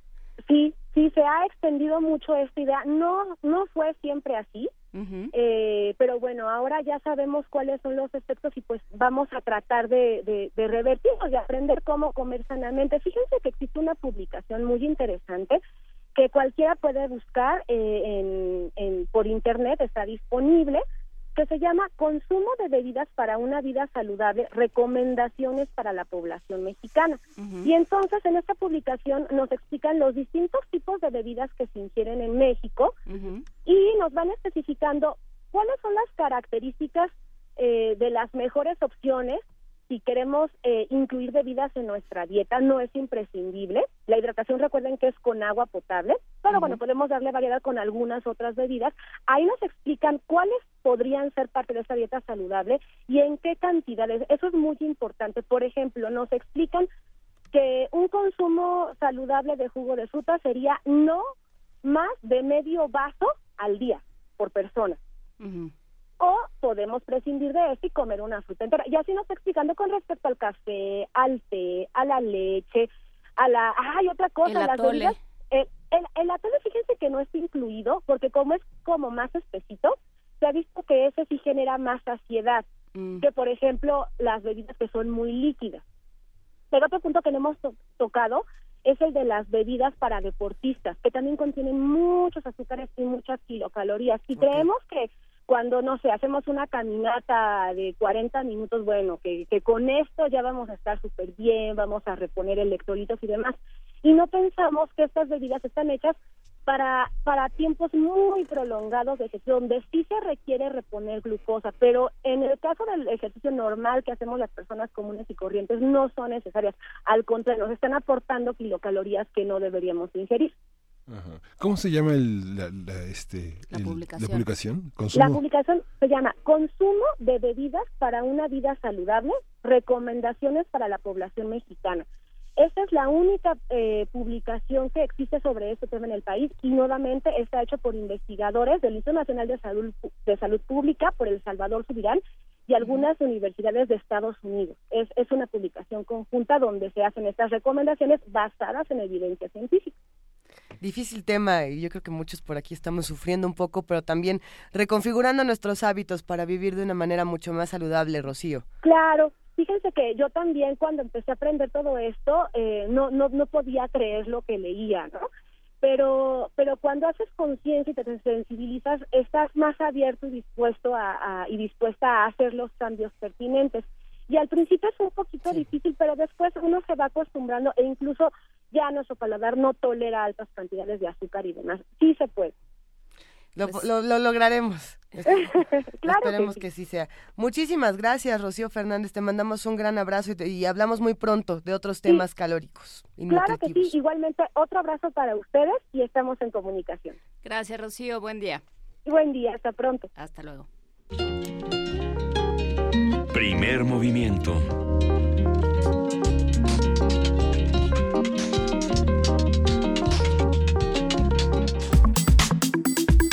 Nota Nacional. De acuerdo con Lorenzo Córdoba, consejero presidente del INE, el gasto de este año en las campañas electorales en Coahuila, Estado de México, Nayarit y Veracruz, que no fue reportado, superó en 471% al detectado en las 14 votaciones del 2016, cuando se identificó una cifra mayor a los 77 millones de pesos que tampoco se había reportado. En esta ocasión fueron 264.2 millones de pesos los que no se reportaron por ocultamiento o por error. Según indicó el funcionario, estamos obligados a tomar nota de nuestros errores y a mejorar cada vez más nuestra capacidad de control y supervisión en los ingresos y gastos. Ese es un compromiso que reiteramos hoy. Bueno, esto fue lo que declaró, declaró también que esta revisión de gastos realizada por el organismo que preside ha sido la más robusta desde 2014. Córdoba puntualizó que las decisiones con respecto a la anulación de elecciones corresponderán al Tribunal Electoral del Poder Judicial de la Federación. Y bueno, a partir de los resultados del proceso electoral de 2017, vamos a hablar sobre la salud de nuestras autoridades electorales, su capital político y la confianza depositada en ellas rumbo al proceso de 2018. Nos acompaña José Roldán Chopa, doctor en Derecho por la UNAM, profesor e investigador de la División de Administración Pública del Centro de Investigación y Docencia Económicas. Buenos, buenos días, doctor José Roldán Chopa. ¿Qué tal? ¿Cómo está usted? Muy buenos días. Eh, la, la primera pregunta es, eh, ¿en, en qué consiste este, cómo, cómo podemos desglosar este, este, este rebase de los gastos de campaña que no se reportaron y cómo, cómo podemos entender eh, este, este proceso? Bueno, mire, yo creo que hay un problema de fondo y tiene que ver en general con el régimen de financiamiento de los partidos. Eh, nuestro sistema está basado en la idea de que el financiamiento público debe ser mayor al financiamiento privado. Eh, ante el riesgo de que intereses privados, fundamentalmente económicos, puedan tener un papel eh, preponderante en el financiamiento de partidos y por tanto que se puedan fortalecer grupos de interés. Sin embargo, las cifras y los problemas que actualmente vive el INE creo que nos dan una idea de que este de que esta idea, si bien puede ser noble en el fondo, lo que tenemos es que ha fracasado. Esto es, aunque exista el límite de financiamiento privado, lo cierto es que en días o en periodos de campaña el flujo de efectivo sube enormemente y hay una relación causal entre el, flujo de dinero en efectivo, el financiamiento privado y que en los hechos este es mayor al, al público. Y yo creo que eso eh, lleva a una serie de consecuencias. Uno es el, problema que el INE tiene en dar cuenta de la realidad de cómo funciona el dinero en campañas. Y aunque haga esfuerzos importantes, notables, me parece que es insuficiente y que hay muchas fugas y fallas en el en que se haga un control real, ¿no? Y, y la verdad es que pareciera ser que eh, no solamente lleva problemas internos en donde da la impresión de que a, aún al interior del INE existen corrientes, grupos ligados a partidos políticos que tienen un juego institucional interno uh -huh. y que afecta la credibilidad y la confianza del instituto y eso lleva a, a una idea de que pareciera ser que el INE es víctima de su propio éxito, ¿no?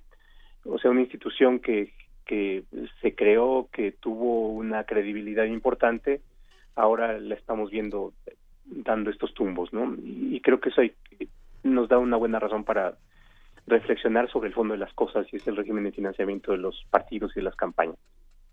Sí, eh, claro, el, el INE sufrió una una pérdida de credibilidad o de capital político en el momento en el que se convirtió en un organismo donde había cuotas partidistas, o sea, cuyos integrantes estaban elegidos de acuerdo con un, una, serie de acuerdos y de normas partidistas y de cuotas partidistas. Entonces, ahí fue, pasó de ser este organismo, el IFE, eh, ciudadano, eh, que, que de alguna manera encarnaba todo aquello que los ciudadanos queríamos para México y se convirtió en una parte más del sistema de partidos.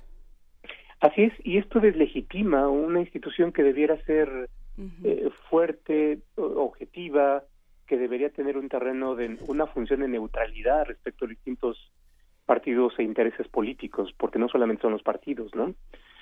Eh, y eso, el, el que tengamos eh, consejeros que son correas de transmisión, pues eso implica que los intereses de los partidos o de grupos de poder se van internalizando en el funcionamiento institucional de el INE y por tanto eso lo va minando de, desde dentro, ¿no?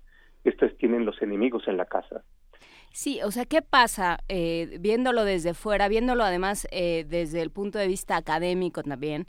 Eh, qué pasa cuando se, se empieza a cuestionar la elección en Coahuila y la de Estado de México se deja eh, como si hubiera sido prístina e impoluta. Por ejemplo, ¿cómo pues se, se, lee crea, eso? Yo creo que se crea una sospecha. Uh -huh.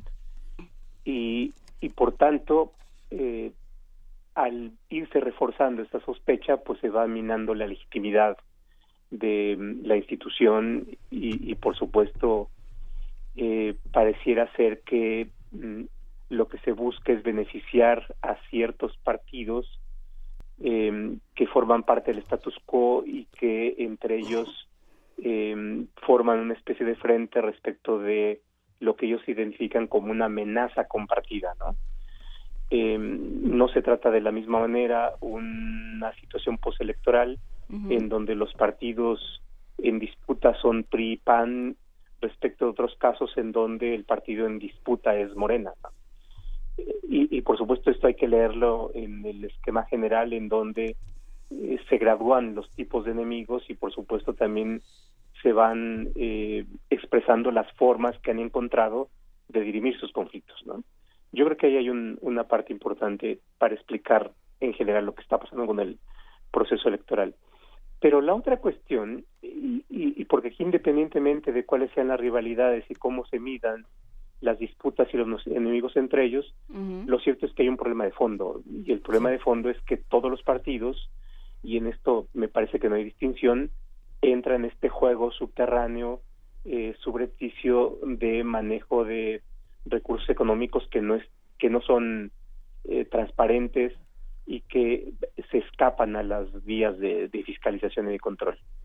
Sí, eh, en ese en ese caso, muchos han, hecho este reclamo en redes sociales de si el PRI, si el PAN, si el PRD, si Morena, si otros partidos deciden portarse bien o mal, el árbitro de este juego tendría que ser eh, el, que dicta, por así decir, qué va a ocurrir, cómo se, van cómo se va a sancionar, eh, cómo se va también a premiar. En fin, ¿qué pasa con eso cuando ya nadie confía en este árbitro? Porque no solamente es un asunto con Morena o con el PRI, es un asunto con todas las personas que salen a votar o que ya no van a querer salir a votar pensando en que el INE pues no les da ningún respaldo. Pues se pasa a un escenario de desconfianza no solamente en las instituciones sino en la democracia como la forma de eh, poder elegir eh, y seleccionar a los a quienes van a tomar decisiones públicas. Entonces se va generando no solamente el proceso de desgaste de instituciones, sino otra cuestión mucho más peligrosa y riesgosa socialmente y que es la desconfianza en la democracia misma, ¿no? Eh, eh, y por tanto ahí hay una cuestión que me parece que es importante altar y poner siempre como un foco rojo, pues eh, los discursos que a veces emergen por parte de algunos candidatos independientes y que es un discurso de repudio en general a los partidos, ¿no? Y, y pese a todo y pese a los problemas que tienen los partidos, lo cierto es que los partidos son organizaciones eh, que, eh, que tienen que tener la capacidad de eh, ofrecer gobernabilidad y que lamentablemente los candidatos independientes al ser eh, como alternativas basadas en una sola persona carecen de este acuerpamiento y de esta cuestión social que permitiría eh, que la gente se identifique con cierto proyecto de vida. La alternativa es que se identifique con un con una persona y esto tampoco abona a la democracia. ¿no? Por ahí hay, hay una relación interesante. Podríamos relacionar los partidos políticos con el INE, el INE con las otras instituciones, el INE con los ciudadanos, el INE con los periodistas. Esto es otra relación que es interesante pensando, por ejemplo, en lo que ocurrió en los últimos días con Alfredo del Mazo y con todos estos hallazgos de si la casa costaba lo que costaba, si no costaba lo que costaba esta casa de las normas, si, si se gastó más de 50 millones de pesos en lo que reportó en su campaña, en fin. Eh, y todo esto al final del día, eh, por ahí Ciro Murayama, consejero del INE, dice, pues es que los periodistas también tienen que hacer su chamba y tienen que evidenciar mejor estas cosas, casi casi para que el INE pueda hacer la suya. Eh, ¿Qué pasa con, este tipo de, relaciones, con este tipo también de declaraciones que, que siguen minando el camino de comunicación con los que comunican? Eh, retomaría esta, esta parte de pareciera ser que aquel candidato o partido que quiera respetar las reglas, eh, estaría apostando por perder. eh, hay una idea que es la pendiente resbaladiza. Esto es, el sistema está hecho de tal manera que se requiere recurrir a fuentes de financiamiento externo no reguladas para poder tener condiciones de competencia. Entonces, eso lleva a que por principio todo mundo rebase los, los topes de campaña y que sea muy difícil salirse de ellos, salvo ciertas alternativas que, que pudieran eh, ser casi heroicas, ¿no?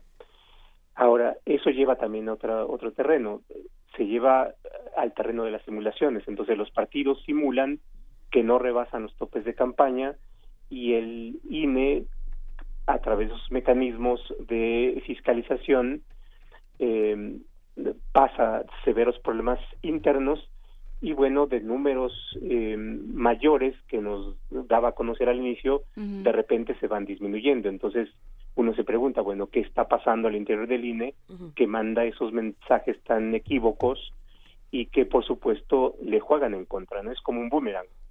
Primero pareciera ser que finalmente está detectando un flujo de dinero mayor y por tanto nos da mayores números pero después comienza eso como a lavarse, ¿no? Sí, como Entonces, es una especie de lavado de responsabilidades que nos lleva también a un esquema de simulación y por tanto de desconfianza. Ahora, yo creo que ahí el, el, el consejero apunta a, un, a una parte importante. Esto es, tiene que tomar en cuenta también otros contrapesos sociales.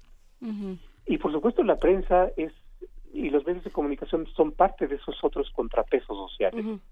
¿Por qué? Pues porque supondríamos que también hay un interés en objetividad, en imparcialidad, en búsqueda de verdad, en información, que son los propios motivantes de la prensa y, que por tanto van arrojando luz. Y, y, me parece que el dato que usted comentaba del valor de, de, de la propiedad del mazo es, es ejemplo de eso, ¿no? La otra cuestión es, por supuesto, la academia, ¿no? En la medida en que a partir de ciertas metodologías cuantitativas o a partir de ciertas valoraciones eh, podemos ofrecer algún punto de vista, bueno, también eso ayuda a los contrapesos, ¿no?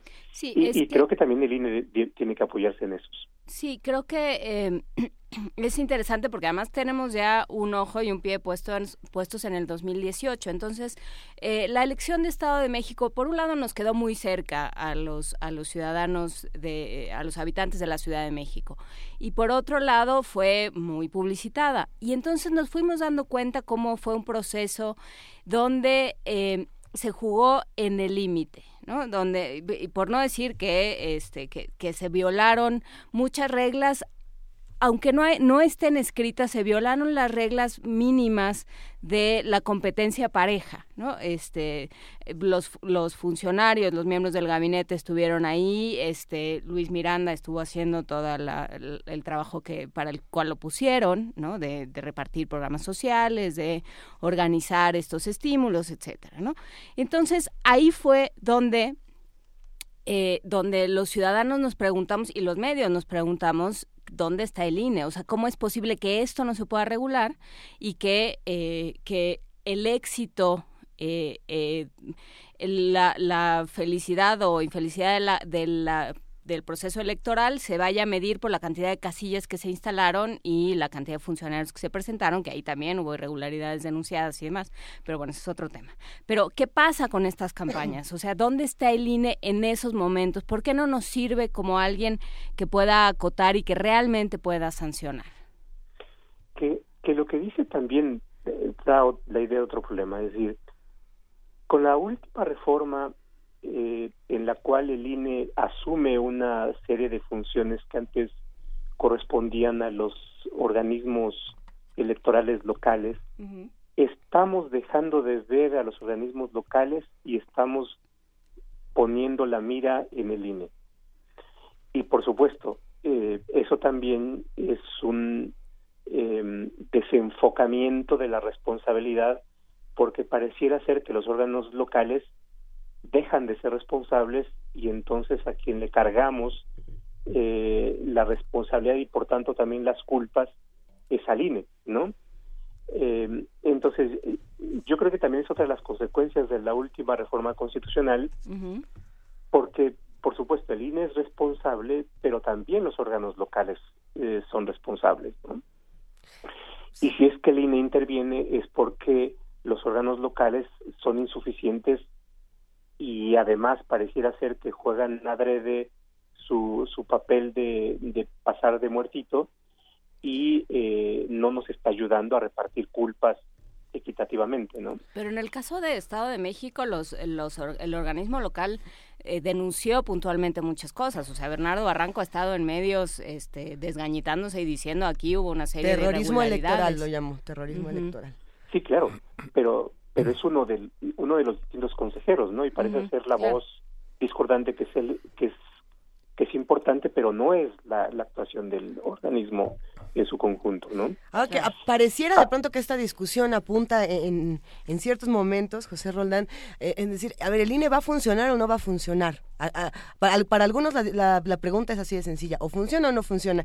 Por ejemplo, el movimiento ahora, que desde hace varios días está dando mucho de qué hablar, está pidiendo la renuncia de los consejeros del INE precisamente por no poder garantizar imparcialidad para las siguientes elecciones. Y ha publicado en diferentes espacios todas estas demandas, de hecho el día de ayer tuvieron una reunión bastante importante y habrá que pensar entonces si nos va a servir o no, o, si va a servir si los consejeros renuncian o quién va a llegar después, si es que renuncia.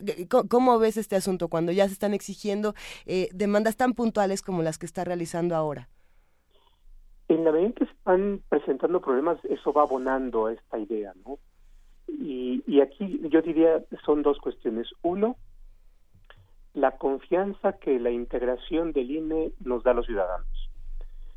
La otra es un tema operativo, es decir, si por la magnitud de las elecciones federales eh, que se conjuntan no solamente las federales sino las locales, hay una capacidad operativa eh, para hacer frente a los distintos problemas, ¿no?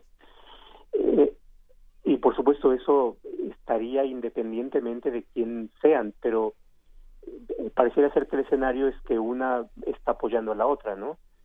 digamos, lo que hemos visto en estas elecciones locales son como los primeros ensayos de las primeras escaramuzas de lo que podría presentarse en la elección federal, ¿no?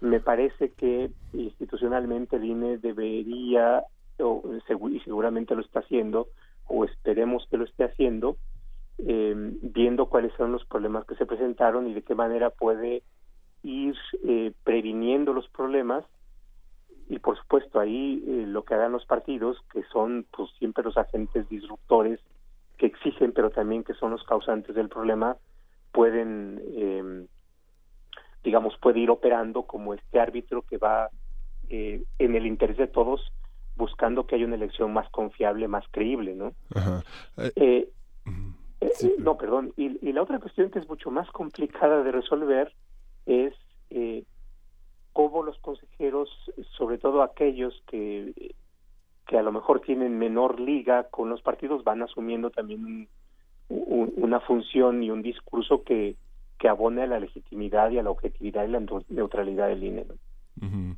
Hay, una se, detuvo la votación para sobre los lineamientos publicitarios. Hay una hay una idea un poco mítica que tienen los eh, expertos en mercadotecnia que consiste en pensar que la actividad periodística puede medirse en cuadratines y tiene un equivalente a gastos de campaña. Pero también así parece que lo están pensando algunos consejeros y parece que en alguna medida eso detuvo en parte de, la votación, porque los medios tienen géneros de opinión, tienen articulistas, columnistas, este, expertos y por otra parte están los trabajos de reporteo que están sujetos a la labor editorial de la mesa que cabecea y ordena las notas en una antigüedad que hace campaña en los medios, en los grandes medios. Pienso en los, en los diarios estándar como Reforma, El Universal, que tienen una enorme penetración y una enorme capacidad editorial y antologadora de las declaraciones. ¿Cómo se ve eso? ¿Cómo se valora esto dentro de los gastos, del equivalente económico de lo que, tienen los medios? Eh, a ver, ahí eh, es una cuestión técnica que se relaciona con otro tema y es eh, la relación que hay entre la información que tiene que tener el lector, las fuentes de la misma y que el digamos el modelo de fiscalización supone que tiene que medir aquel tipo de publicidad o aquel tipo de propaganda que puede pasarse como información y que eh, puede ser cuantificable de algún modo, ¿no? Eh, digamos, como, como ustedes saben, pues hay ya esta limitación para que de cierto, sobre todo en radio y televisión, pues no sé, los partidos no pueden adquirir eh, publicidad, pero existe todo el resto en donde hay, eh, por supuesto, una relación de quid pro quo, es decir, el partido político o paga o bien hay algún otro tipo de relación en donde hay un interés por apoyar a cierto partido político, ¿no? Y entonces pueden ser eh, cuestiones eh, como donativos eh, con un interés político y que no forman parte, digamos, de esta libertad de expresión, de reporteo, de columnistas que dan su punto de vista, entonces es mucho más complicado cuantificar, ¿no? Es decir, es un modelo que tiene control sobre cierto punto, pero por otra parte tiene otros ámbitos, redes sociales, por ejemplo, en donde es mucho más complicado el controlar no solamente la expresión, sino controlar la, los, eh, los gastos, ¿no? Sobre todo aquellos gastos que, que no provienen del, de los porcentajes de financiamiento público, de los porcentajes controlables de financiamiento privado, ¿no? Eh, y, y, lo que usted menciona bien es expresión de otro problema, es la sobreregulación implica también aparatos muy grandes de fiscalización, pero que a pesar de ser grandes y robustos siempre tienen fallas y siempre se les escapan del control.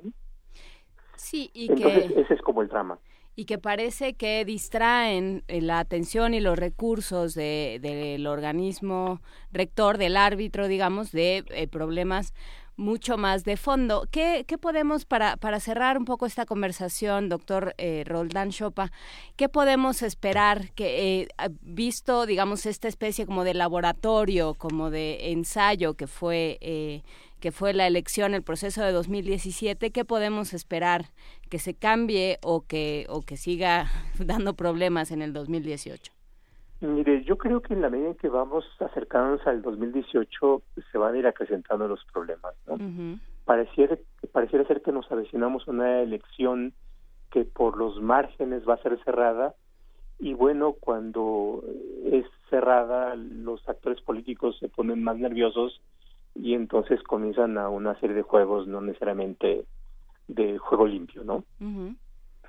eh, y por supuesto yo creo que ahí la en el corto plazo el INE por su propia sobrevivencia, yo creo que los consejeros por su propia sobrevivencia, porque hemos tenido antecedentes en donde detrás de un conflicto postelectoral, los por donde se rompe la cuerda es por la integración del INE, tendrían que eh, buscar un terreno de neutralidad y de, de arbitraje que, que beneficie y que dé un clima mucho más objetivo y confiable también por su propia sobrevivencia. Entonces yo creo que yo esperaría eso en el corto plazo. Ahora, en el mediano y largo plazo yo creo que sí tenemos que pensar en varias cosas. Uno, régimen de financiamiento. Mm, dos, el régimen, el llamado modelo de información política, que yo creo que ya tiene, llegó a su límite y, y que los efectos de tanta regulación son perversos, ¿no? Porque por otra parte están creándonos una ciudadanía que se va acostumbrando al spot, a la imagen instantánea, a la fotografía y va perdiendo la capacidad de reflexionar y de criticar y además de ignorar lo que realmente piensan y pueden hacer las opciones políticas. Y yo creo que son esas cuestiones que hay que, hay que abordar. ¿Se le ve una voluntad autocrítica al INE? Pregunto. Pues este pareciera ser que más bien es como autodefensiva, ¿no? Eh, los consejeros reaccionan defendiendo una posición más que buscar eh, sacar los verdaderos problemas. Y, bueno, pues eh, en eso pareciera ser que no nos da mucho optimismo. Pues no, no nos da mucho optimismo. Pero muchísimas gracias, José, doctor José Roldán Chopa, doctor en Derecho por la Facultad de Derecho de la UNAM. Y eh, también investigador de la División de Administración Pública del Centro de Investigación y Docencia Económicas. Gracias por estar con nosotros. Eh, eh, estaremos echando manos, si nos lo permite, de sus conocimientos y su reflexión conforme se vaya, se vaya acercando vertiginosamente este proceso electoral. Pues muchas gracias a ustedes y con gusto. Gracias. gracias. Buen día. Vamos a escuchar música a continuación. ¿Qué vamos a escuchar, Miguel Ángel? El 19 de julio, pero de 1782, falleció el compositor francés Jean-Baptiste Forquery. Él es intérprete de viola, fue intérprete de viola da gamba y compositor francés, hijo de otro, otro compositor muy, muy importante que es Antoine Forqueré. Y vamos a escuchar La Buisson, Chacona. Es una música del álbum Piezas de Tiorbistas franceses, bajo el sello de Glossa Music, en la interpretación de José Miguel Moreno en La Tiorba.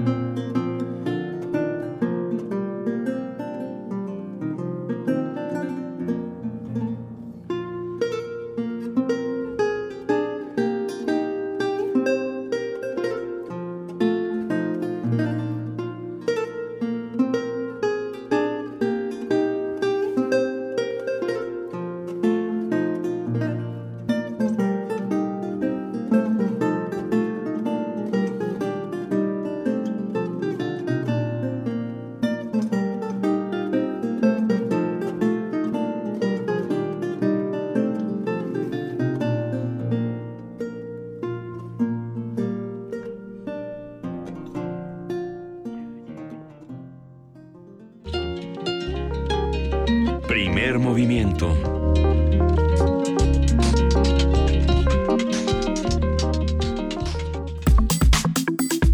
Nota Internacional. La Casa Blanca confirmó este martes que el presidente Donald Trump y su homólogo ruso Vladimir Putin sostuvieron un, encuentro el 7 de julio durante la reunión del G20, pero no reveló detalles de la conversación. A través de un comunicado sostuvo que la reunión se realizó a la vista de otros líderes mundiales y sus cónyuges en una cena ofrecida por la canciller alemana Angela Merkel. Trump habló con Putin a través del traductor de Rusia y explicó que el traductor de Estados Unidos presente solo hablaba japonés. Esta reunión entre Uy, ambos Qué conveniente. Qué, qué agradable. Esta reunión entre ambos mandatarios se produjo después de su encuentro bilateral de dos horas realizado más temprano. Aunque los presidentes de Estados Unidos suelen sostener este tipo de discusiones improvisadas con otros líderes en las cumbres mundiales, su falta de divulgación levanta sospechas ante la investigación por la supuesta injerencia rusa en las elecciones presidenciales del 2016 en Estados Unidos. Y bueno, vamos a conversar con Ana Teresa Gutiérrez del CID. Ella es profesora investigadora del área de política internacional del Departamento de Política y Cultura de la UAM Xochimilco. Ana Teresa Gutiérrez del CID, buenos días, ¿cómo estás? Eh, Muy buenos días, Juana Inés, Miguel Ángel y Luisa. Un gusto estar con ustedes y un saludo a su distinguido auditorio de Radio UNAM. Muchísimas gracias, Ana Teresa. Un gusto hablar contigo. Eh, Gracias. ¿Cuál es la noticia en esta noticia? Para algunos la noticia era simplemente que se habían reunido y no lo habían dicho. Para otros eh, lo que se pudo haber comentado en, en esta reunión. Eh, en fin, para ti, ¿qué es lo importante o qué es lo que podemos recuperar de este tipo de reuniones? Sí. Bueno, primero que nada, hay una negociación entre pues los subalternos de relaciones exteriores y eh, se ponen de acuerdo qué se puede negociar y qué no. Después ya los presidentes se encuentran en, en la entrevista mediática y vimos que eh, hubo la programación de media hora, pero en realidad hablaron casi dos horas y después pues esta cena, ¿no? Y lo que podríamos decir es que el presidente Trump ya estaba un poco más libre de lo que se llama el estado profundo en Estados Unidos, bueno, y en cualquier estado, que son los poderes fácticos, una parte de las Fuerzas Armadas, los empresarios, y entonces se acordó que se iba a crear un espacio de ciberseguridad por una parte y un cese al fuego en Siria.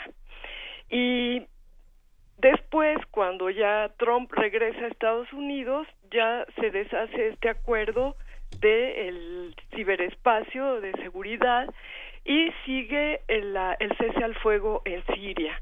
Entonces, pues realmente me parece que eh, Trump en ese momento pues sí quería conocer mucho a Putin, eh, él no es visto bien entre los poderes fácticos estadounidenses, como sabemos, y entre los líderes empresariales, porque Trump pone sus intereses empresariales antes que los intereses del Estado imperial estadounidense. Entonces, por lo tanto, esto no gusta a muchos republicanos y desde luego los demócratas están muy resentidos por haber perdido el poder.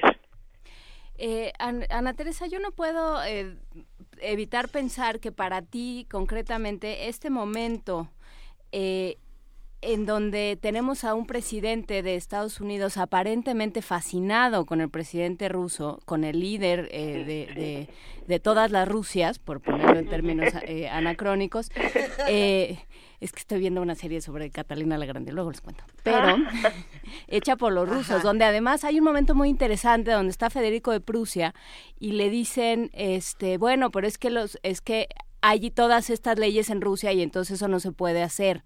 Y entonces voltea Federico de Prusia y dice, sí, pero es Rusia. Rusia Ah. siempre es distinta. Entonces, eh, ¿qué pasa en este momento con estos dos personajes en particular? ¿Cómo estás viendo tú esta extraña fascinación que tiene eh, Donald Trump por Putin? Eh, está esto que ha dicho ya varias veces, me parece un gran líder, creo que es muy admirable, tal. Esta especie como de envidia que le tiene, envidia autocrática que le tiene. E- Exactamente. ¿Cómo lo ves tú? Eh, Sí, porque en Rusia efectivamente, como dices, históricamente esa es la matriz histórica. Siempre los ares han tenido una especie de eh, mando de despotismo oriental. heredado de la parte asiática y pues la democracia nunca ha sido un factor muy importante igual cuando fue la Unión Soviética el secretario general tenía un poder omnímodo sobre la nación y la policía política.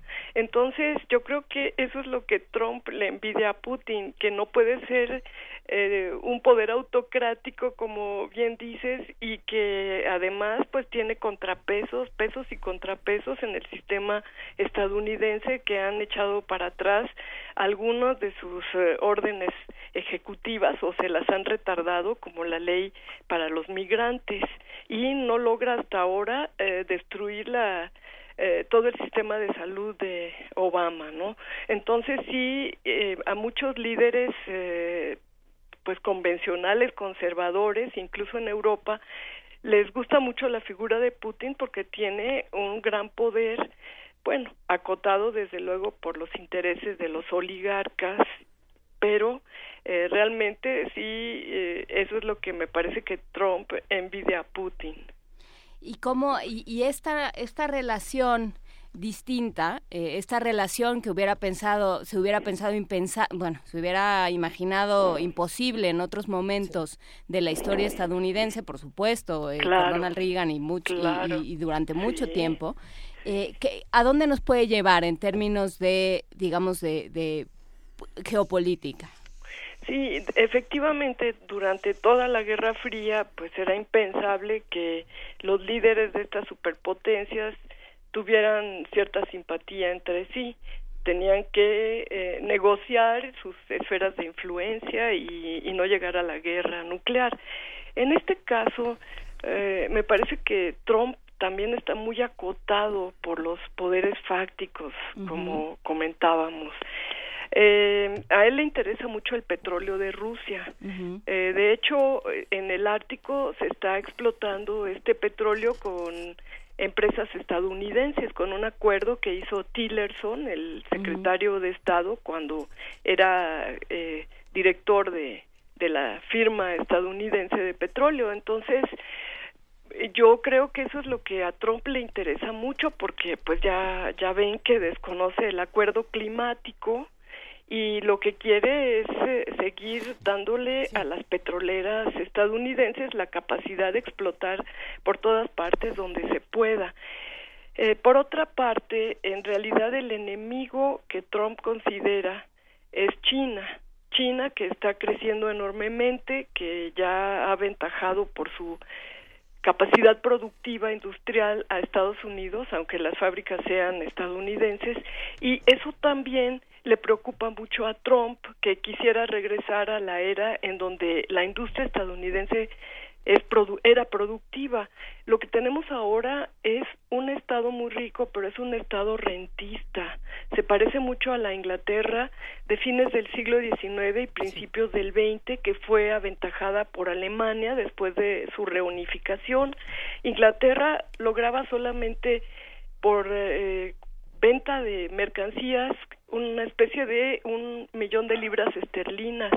Sin embargo, por la cuestión eh, de las rentas, eh, los intereses de las deudas, las ganancias de sus transnacionales, en el, de sus monopolios en aquel momento en el exterior, recibí algo así como 85 mil eh, millones de libras esterlinas. Entonces, eso es lo que le ha pasado a Estados Unidos. Se ha convertido en un estado desindustrializado, con una élite que concentra el 99% de la riqueza, como ya lo ha eh, muy bien estudiado Joseph Stiglitz y, y lo ha divulgado, y por lo tanto Trump sueña con regresar a la era en que Estados Unidos era un país industrial y poder competir con China. Con China. Sí, y esto hace que eh, pues su consejero fundamental que es Henry Kissinger que eh, tiene una visión de multipolar del mundo pero con Estados Unidos a la cabeza subordinando a a Rusia y a China entonces por eso es que prefiere primero tener una buena relación con Rusia separarla de China porque Rusia y China tienen una alianza estratégica que día a día va creciendo. Esto lo podemos ver en la cumbre del G20. Así es. Eh, antes de que fuera esta cumbre, pues ya ven ustedes que hubo una reunión entre China y Rusia, entre los presidentes Xi Jinping y, Vladimir Putin, y consolidaron su alianza estratégica en lo energético y también, en, eh, aunque no es eh, realmente un tratado, pero sí hay una alianza estratégica militar. Incluso ellos hacen eh, juegos de guerra cada más o menos cada año en la Organización para la Cooperación de Shanghai. Entonces, me parece que esto es lo que hace que, que Trump se acerque tanto a Putin, pero como la élite estadounidense está dividida entre la parte que quiere atacar a Rusia y someter a China, pero primero eh, a someter a Rusia, y la, y la parte que representa Trump, que quiere primero atacar comercialmente a China, eh, someterla a acuerdos mucho más drásticos a favor de Estados Unidos y por lo tanto separar a Rusia de esta alianza estratégica con China.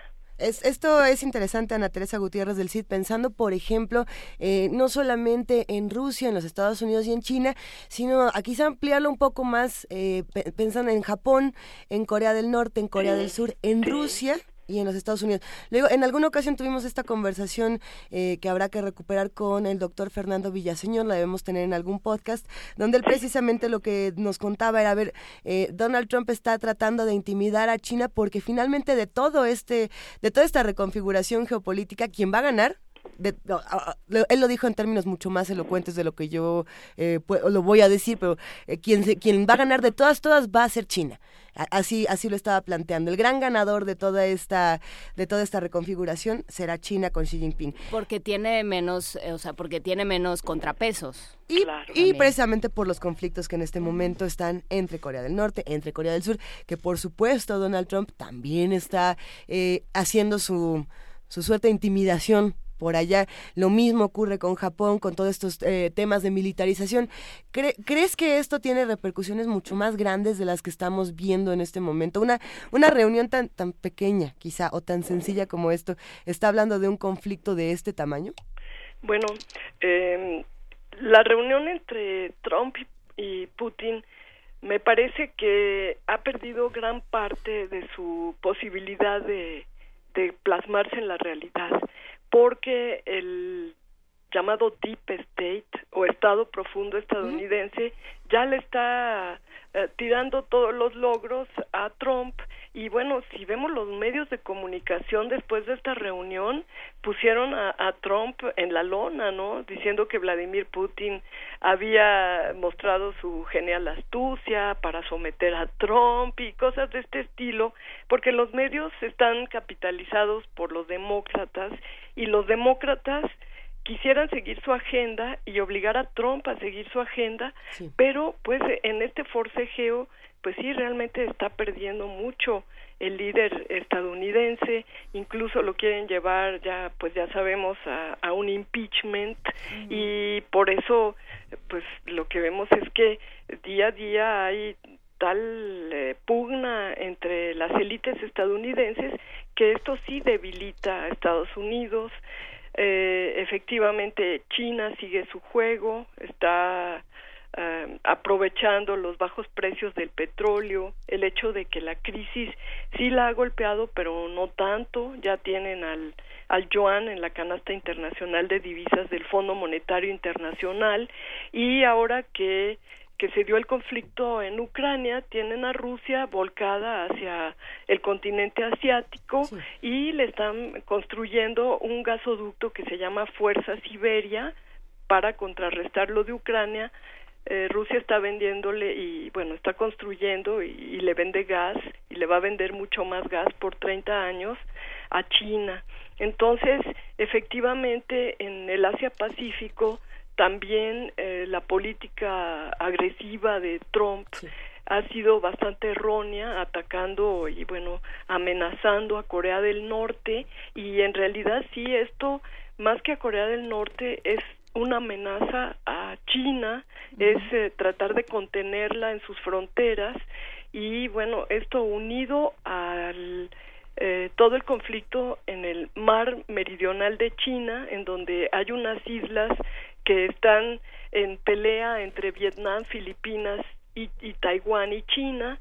Esto también ha sido un conflicto asusado por Trump para eh, mantener inestabilidad en el área y eh, pues eh, perjudicar a China. Ya Xi Jinping pues ha declarado que van a responder también fuertemente a cualquier ataque a China en el Mar del Sur, pero también a las provocaciones contra Corea del Norte, porque bueno, Corea del Norte es un estado tapón para Rusia y para China frente al, a la militarización de Japón que le van a vender aún más armas ahora los Estados Unidos y de Corea del Sur donde se está estableciendo un sistema antimisil que se llama TAAS, que es un sistema bastante agresivo también.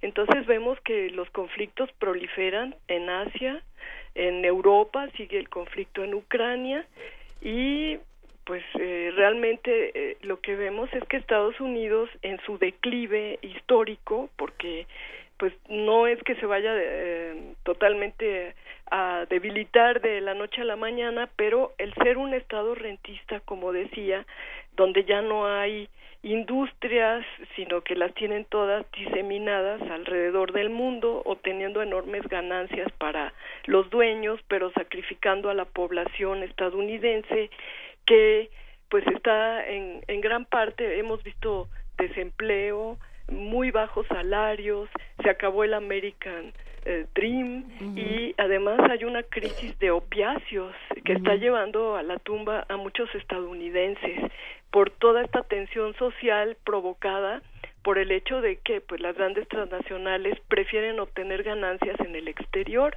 Entonces, todo esto hace que la élite política estadounidense esté en pugna, eh, por una parte, los que quieren seguir eh, con este proceso de globalización y obteniendo enormes eh, ganancias y por otra la parte que representa Trump que quisiera que Estados Unidos volviera a ser un país productivo. Hay una, una pregunta que solemos hacer con respecto a, a quienes, sobre todo a quienes se dan a la tarea de explicar y de enseñar eh, diferentes, hablar sobre, hablar a alumnos sobre diferentes partes del mundo o sobre diferentes eh, matices de la geopolítica internacional. Y yo creo que si algo ha cambiado en los últimos, en las últimas décadas y casi en los últimos años y meses, ha sido por un lado América Latina, el discurso alrededor de América Latina y el discurso alrededor de Rusia y de toda esta región. Eh, ¿Cómo ha ido cambiando, digamos, eh, en este sentido tu labor docente, Ana Teresa Gutiérrez del CID? Ah, bueno, sí, eso es muy interesante porque pues siempre me he dedicado a estudiar Rusia. Ha sido mi tema, bueno, aparte de ver todo el, entorno eh, geopolítico global, pero mi tema fundamental de estudio ha sido Rusia. Y cuando se cayó la Unión Soviética, pues ya a nadie le interesaba. Veían a Rusia acabada, una potencia benigna que solo podía vender gas y que estaba obligada a hacerlo para sobrevivir.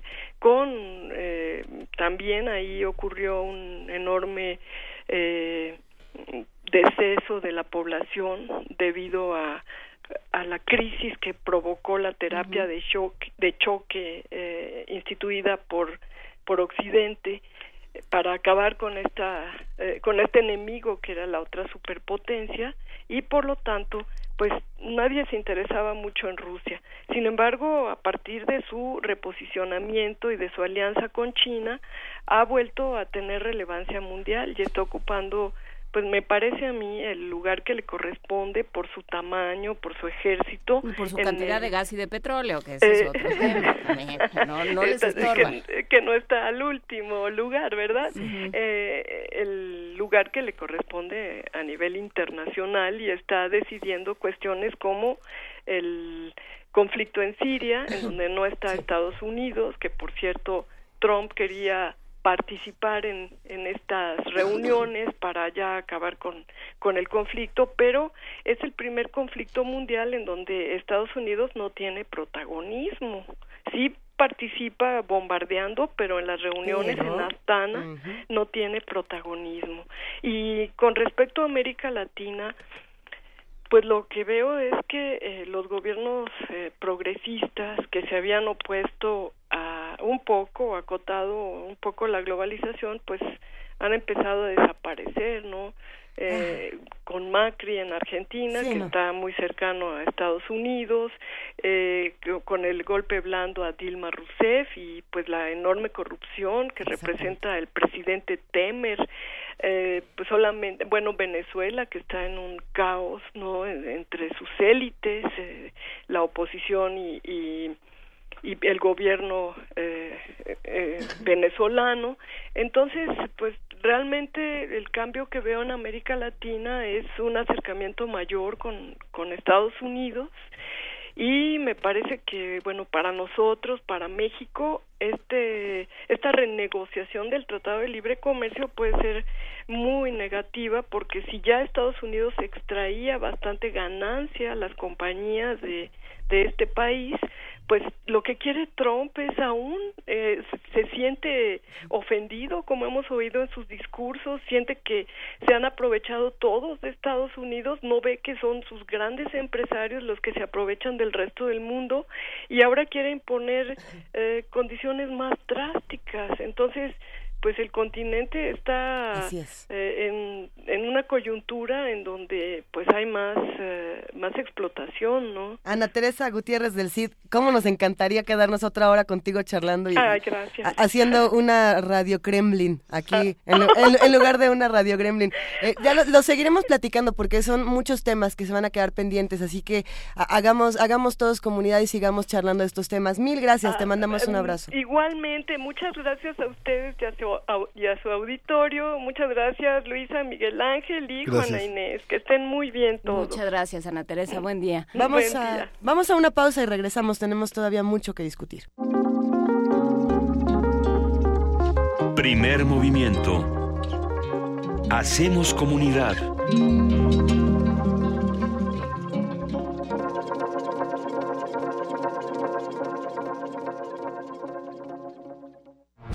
El mundo necesita creatividad, los medios, imaginación y tú, la oportunidad de traducir tus ideas en papel.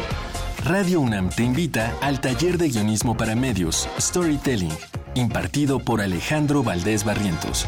Del 21 de agosto al 14 de septiembre, todos los lunes y jueves de las 18 a las 21 horas en el aula 12 Radio UNAM, Adolfo Preto 133, Colonia del Valle. Costos e inscripciones en www.radiounam.unam.mx. Tuya es la voz y de todos el cine, la radio y la televisión. Radio UNAM, experiencia sonora. Cada ser humano debe ser igual ante la ley y para esto es necesario estar conscientes de nuestras diferencias.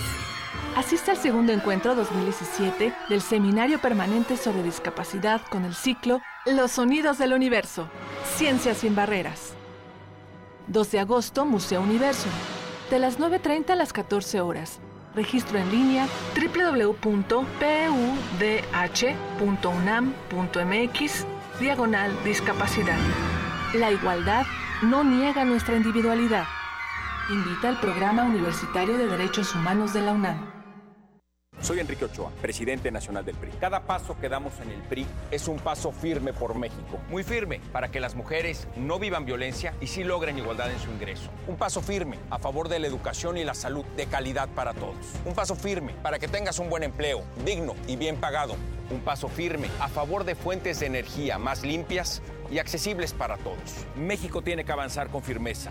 Contigo, en el PRI, a paso firme por México. PRI. Una orquesta en la cocina. Cuarteto de cuerdas en el auto. Y un violonchelo solista sentado en el sillón favorito de la sala. Orquesta Filarmónica de la UNAM. Desde la sala Nezahualcóyotl. Escucha los conciertos los domingos al mediodía. Desde la comodidad de tu casa. 96.1 FM. Radio UNAM. De las vistas de Salvador Toscano a la época de oro. Del celular a la era digital. Filmoteca UNAM. Sala de exposiciones, acervo y restauración, cine en línea, talleres, hemeroteca. Circuito Mario de la Cueva, frente a la Facultad de Ciencias Políticas y Sociales. Entra a www.filmoteca.unam.mx. En Facebook y Twitter somos Filmoteca UNAM. Ahí encontrarás la oferta visual que tenemos para ti. Filmoteca UNAM. Primer movimiento. Podcast y transmisión en directo en www.radiounam.unam.mx.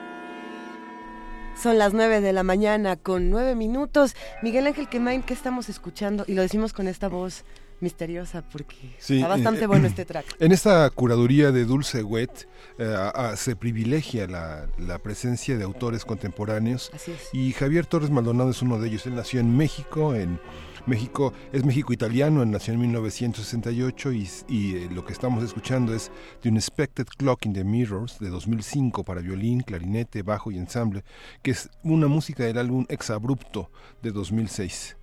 Lo interpreta Carlo Chiarapa en el violín, Rocco Parizzi en el clarinete bajo y Dinamis en el ensamble. Dirige Javier Torres Maldonado. Venga, pues con esto nos vamos hacia Poesía Necesaria. Recuerden que estamos en arroba P en diagonal Primer Movimiento UNAM y en el teléfono 55 36 43 39.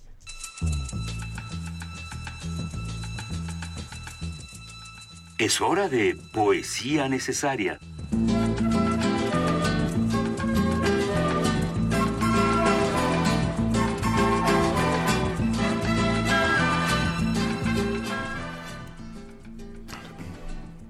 Voy a leer en Poesía Necesaria un, a una obra que se llama Los Dispersos, es un poema de Jorge Fernández Granados, es un poeta mexicano, nació en 65, él ganó el Premio Nacional de Poesía Aguascalientes, que es una, una cuestión consagratoria por los hábitos de la ceniza. ¿Habías leído anteriormente de Jorge Granados? No, no ¿verdad? No, no, Jorge Fernández Granados. Excelente. Se llama Los Dispersos. Y en una equivocada edad donde caminan los dispersos, los que no han abierto su verdad al mundo, aún al resuello como la quitanza de lo que todos saben pero no han pronunciado, perduran o perseveran en lo limpio los dispersos, en la desigualdad del orden, donde guardan como la sed, como la musitante sed, su avinagrado día, en ese digno afán con una cifra, en la orilla de los números del mundo. Miserables, los dispersos, reiteradamente juntan cuatro cosas, y el alegre respirón de un aire viejo, se saludan, se sospechan, desde la mutante memoria del amor o la palabra, Cualquier gesto los agrupa y los retiene, convidados de piedra, confundidos en todo. Casi se pierden, casi se dan, por omitidos unos a veces, y apagan con los dedos una llama, escriben en la arena, dicen que son niños, soplan en el polen transparente y se ríen, pasan con su piedra ardiente, rotan como pulsares, se impacientan, se distraen, se despiden, los dispersos. Unas veces no los hallamos, mas nadie diría petrificados, sus jardines, su reloj, sus herramientas, su triste manera de mirar algo tan lejos, muy algo, tan lejos. Qué raros son los dispersos, a nadie le gustan tenerlos demasiado tiempo cerca. Parecen ácido o luz, queman, sorprenden, incomodan, no sabe uno qué hacer, abre la puerta, deja que salgan, toma gracias a Dios y que Dios te cuide, pero no vuelvas. Ruido, ruido en el corazón de los dispersos. Eso deben pasar porque enmudecen, gritan, cantan, sufren, se despiertan, porque se van a pie distancias que nadie quiere caminar y no se cansan, solo se mueren a veces, porque en su respiración hay un murmullo que parece canto, una razón que no los deja vivir, que no los deja quedarse. ¿Y cómo hacer, cómo decirles que ya no hay casi lugar en esta cárcel para ellos? Primer movimiento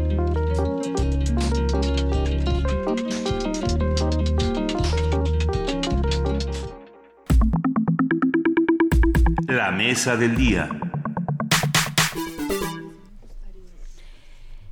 Tras 52 años de conflicto armado, el gobierno de Colombia y la guerrilla de las FARC firmaron en septiembre del año pasado un histórico acuerdo de paz. Desde entonces, poco a poco se han implementado algunas acciones como el desarme de las Fuerzas Armadas Revolucionarias de Colombia. Todavía está pendiente la reincorporación de los miembros de las FARC a la vida civil, política, social y económica. Entre las acciones del gobierno del presidente Juan Manuel Santos también se encuentra el programa de desarrollo con enfoque territorial que será aplicado en los 170 municipios más afectados por la violencia.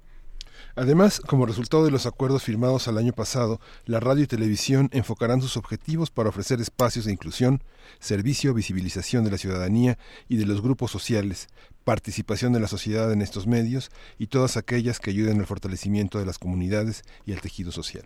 Hoy conversaremos sobre el papel de la radio pública de Colombia en el proceso de paz con la doctora Dora Brausin, subgerente de radio en Radio y Televisión de Colombia, y con Hilda Saray Gómez, directora de producción y planeación de Radio Educación. Bienvenidas las dos, muchísimas gracias por, por venir a compartir esta experiencia. Buenos días, doctora Dora Brausin. Cuéntenos, eh, bueno, gracias por estar aquí de entrada. Buenos días. Muy buenos días, muchísimas gracias. Un honor estar aquí en Radio UNAM. Cuéntenos cuál es la relación entre la radio y la construcción de paz en Colombia.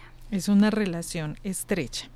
Eh, decimos que los conflictos no se producen con las armas, se materializan con las armas. Los conflictos usualmente se construyen con la palabra, desde la palabra. Eh, pensar en el proceso que se está realizando en Colombia, trabajado desde la radio, implica repensar la palabra, la palabra que se emite, la palabra que se pronuncia en la radio, cómo se trabaja esa palabra. Entonces, en ese contexto, tenemos dos ejes fundamentales que estamos trabajando en la radio pública y son los ejes participación e inclusión. ¿Cómo hacer efectivas estas dos líneas, estas dos palabras en la radio? ¿Qué implica hacer participación en la radio? No es solamente que los oyentes nos llamen y expresen, sino también buscar, hasta ahora en lo que hemos explorado, que el oyente sea el que construya el contenido, que haga, sea partícipe en la construcción de ese contenido de una manera directa, eh, también eh, generando espacios para que puedan hacer sugerencias. Eh, y la otra línea que hemos encontrado acá es llevar la emisora a donde está la gente. Colombia es un país con una geografía fuerte y eh, llevar la emisora a muchos sitios eh, es eh, aún toda una experiencia, pero es un trabajo que hay que hacer en la medida en que realmente se quiera promover la participación, por ejemplo. A ver, em, y, hay una, hay un hay una parte de esta construcción de paz. Tenemos una sección todos los martes de transformación positiva de conflictos y eh, hemos estado dándole vueltas a los temas porque ah, eh, también como Colombia, México es un país enormemente dividido, enormemente peleado, enormemente construido a base de, em, de antagonismos, de tú eres distinto que yo, tú eh, perteneces, tienes otra afiliación política, tienes otras, otras costumbres, vienes de otro lado y yo no te reconozco como mi igual. Y entonces hemos hablado mucho del papel de la mediación y hemos hablado mucho de la responsabilidad de los medios de comunicación en esta mediación. ¿Cómo, cómo se ve la radio pública de Colombia en este sentido? Mm, es un reto muy grande. Ah, digamos, en términos ya prácticos, la radio durante muchos años ha trabajado unas nociones, como se diría, políticamente correctas. Una noción de ellas es la cultura y la otra noción es educación. Entonces, hasta hace unos años uno entiende que educar es hay alguien que sabe y comparte y emite ese conocimiento a muchos que no saben. En sí, ahí ya hay un acto simbólico agresivo contra alguien porque le estoy desconociendo sus saberes, ¿cierto? Entonces, la idea es que la radio pública ahora ya no puede trabajar ese discurso. En la radio pública yo tengo unos saberes, pero tú tienes otros saberes y la idea es cómo podemos ponernos en diálogo para poder construir un conocimiento sin que yo diga que tú no sabes o que eres menos porque no sabes. Eso ya no se podría trabajar en un nuevo discurso. Eh, la palabra cultura, entonces también la, la idea de culto es qué es ser culto en el caso de Colombia, durante muchos años desde la radio lo oculto se trabajó con una mirada hacia la parte centroeuropea, es tener em, una relación con esos valores estéticos eh, y con las ideas que se generaban desde esas líneas estéticas. Em, ahora lo oculto para nosotros es generar eh, espacios de interacción en condiciones de respeto, donde lo oculto no es que tanto sabes de esto, que tanto sabes de lo otro, sino que estoy en la capacidad de dialogar contigo eh, sin, importar de, sin importar de qué partido político eres, de qué ideología, ah, de qué religión, eh, de cuál es tu género. No, no interesa eso. Lo importante es que podamos hablar en una condición de respeto, sin ofendernos, sin agredirnos. Hilda Saray, eh, ¿cómo se ve esto desde Radio Educación? Porque, bueno, usted los fundó Vasconcelos. Si alguien tenía claro que había que venir hacia Europa, era José Vasconcelos. sí, claro, pero... ¿Cómo funciona? Muchas gracias. Primero, es como dice la doctora Brausin, un honor y siempre un gusto estar con los colegas de Radio UNAM. Sí, efectivamente, eh, esta mirada a la cultura europea que provino inmediatamente después de la revolución es innegable y contribuyó, digamos, a la construcción de un país. Eh, y quizá haciendo un salto enorme en el tiempo, hay eh, temas que pudieran identificarnos en aquel entonces con este presente en México, ¿no?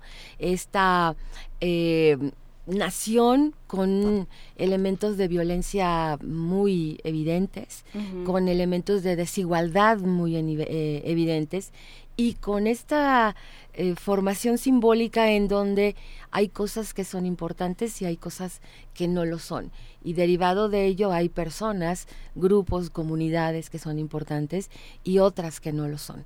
Entonces, haciendo este salto en el tiempo entre Vasconcelos y hoy día hay algunas cosas que se parecen y ahí la colaboración que ha tenido Radio Educación con la Radio Nacional de Colombia ha sido muy importante y muy ilustradora en esta ciertamente vanguardia que tiene la radio en, Colombia cuando está trabajando justamente en un país eh, violentado, en un país dividido, que recién terminó esa época para comenzar una nueva y la radio tiene una de las obligaciones más grandes que es esta de reconstituir el lazo social, ¿no?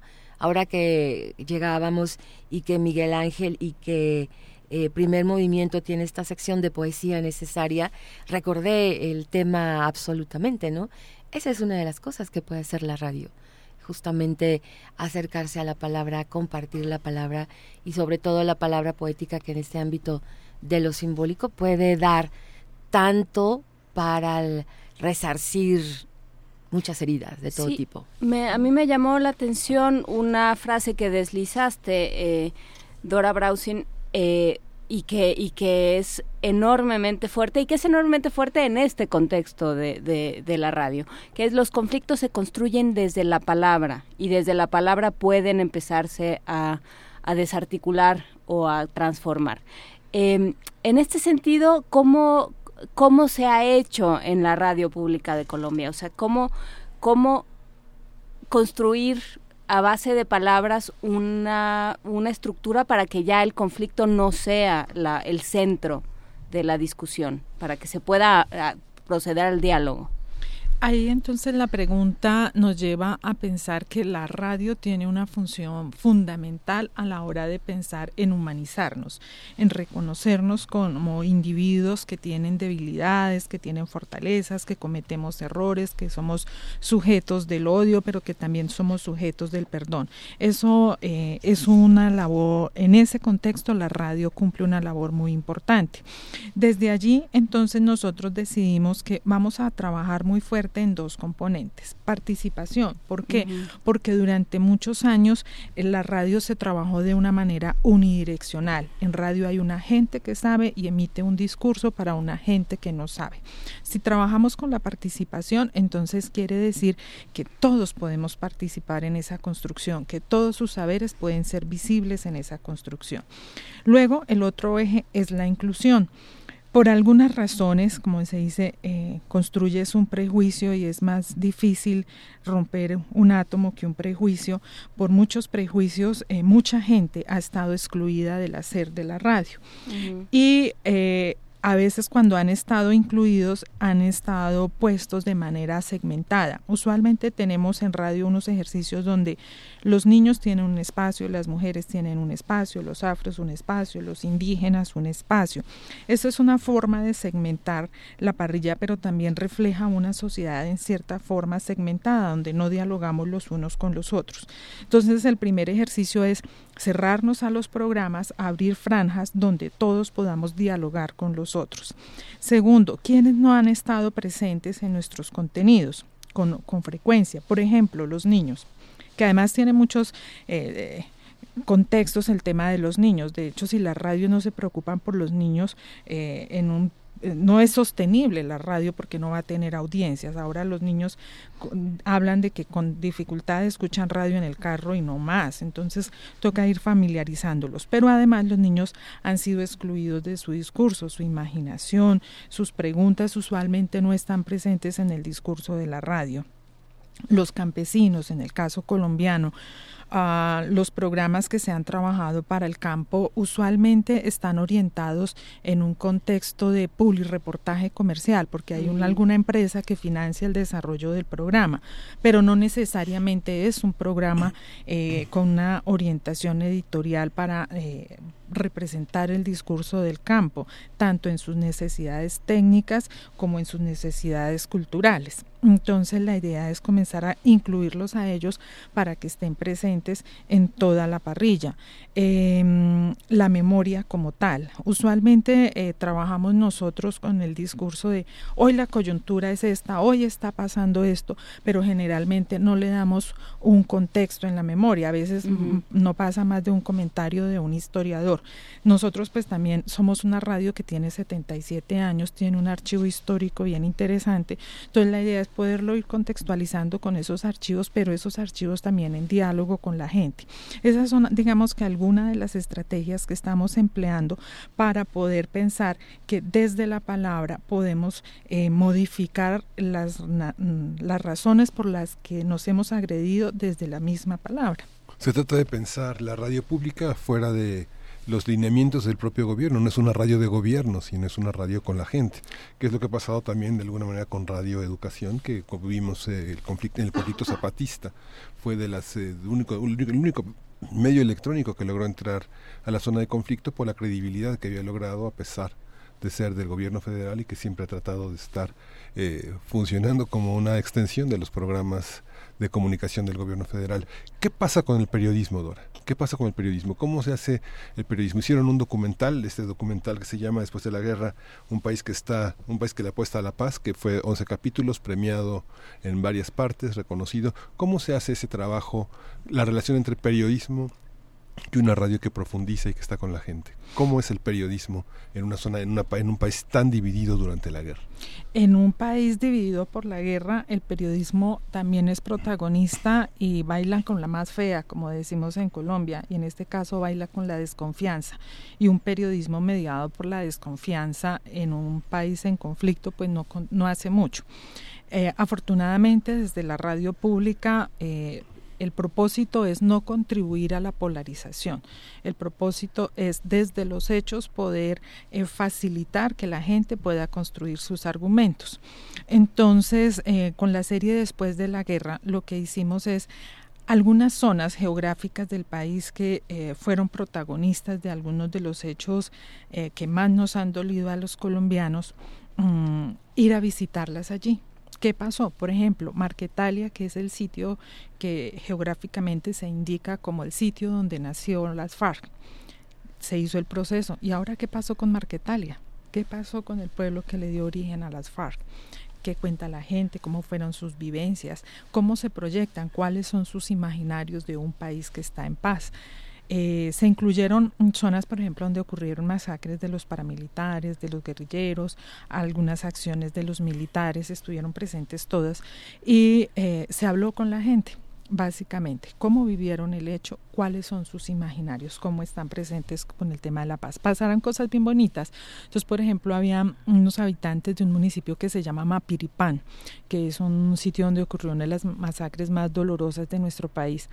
Y la gente decía, bueno, sí, aquí ocurrió una masacre, pero tristemente no somos un pueblo que nos dedicamos a la masacre, somos un pueblo que tiene sueños, somos un pueblo que queremos que nos vean distinto, que queremos que nos entiendan como una, una, un pueblo que tiene una gente que tiene trabajo, que tiene propuestas, y eso es lo que queremos que, que cuenten de nosotros.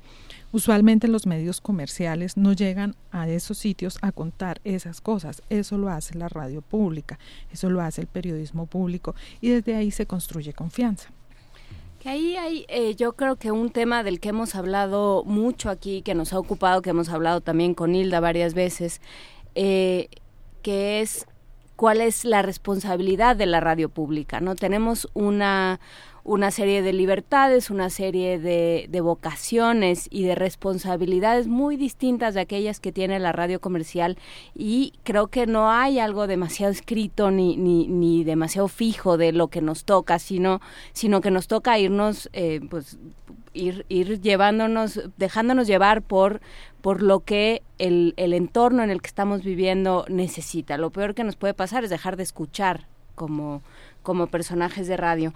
¿En qué, cómo se rompe esta verticalidad de la que hablas, eh, Dora, Dora Browsing? Porque dices, eh, estamos muy, estábamos muy acostumbrados a que la radio fuera, la radio pública sobre todo, fuera un espacio donde una autoridad hablaba y eh, los demás callaban y escuchaban y ese era el único trabajo. ¿Cómo se va rompiendo esto?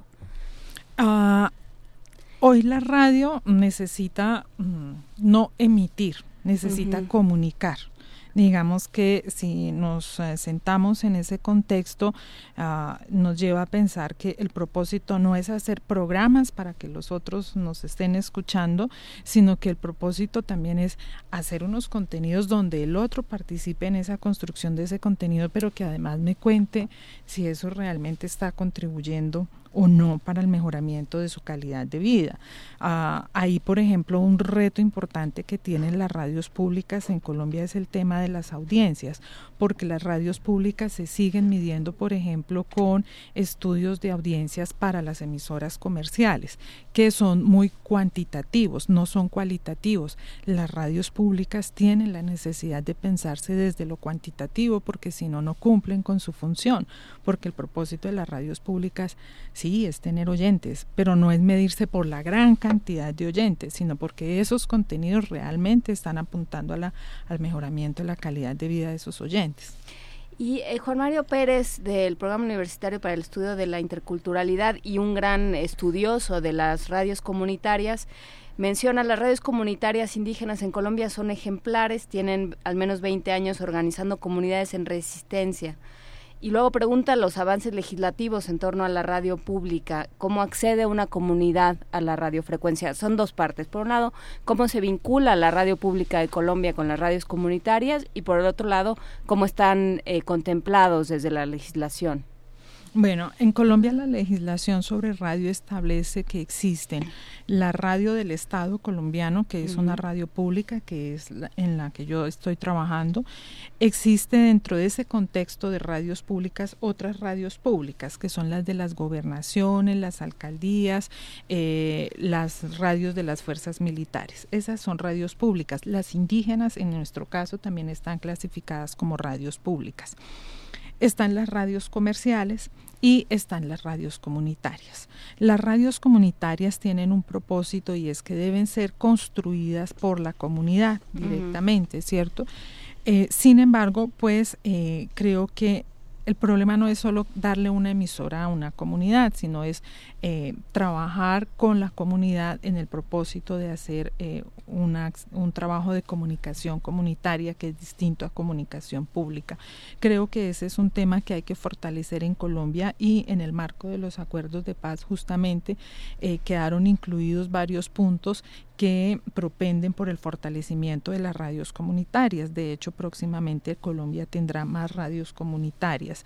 La relación que existe hoy día entre las públicas y las comunitarias es solamente de compartir experiencias. Las radios públicas cuentan las experiencias que tienen con las radios comunitarias, básicamente.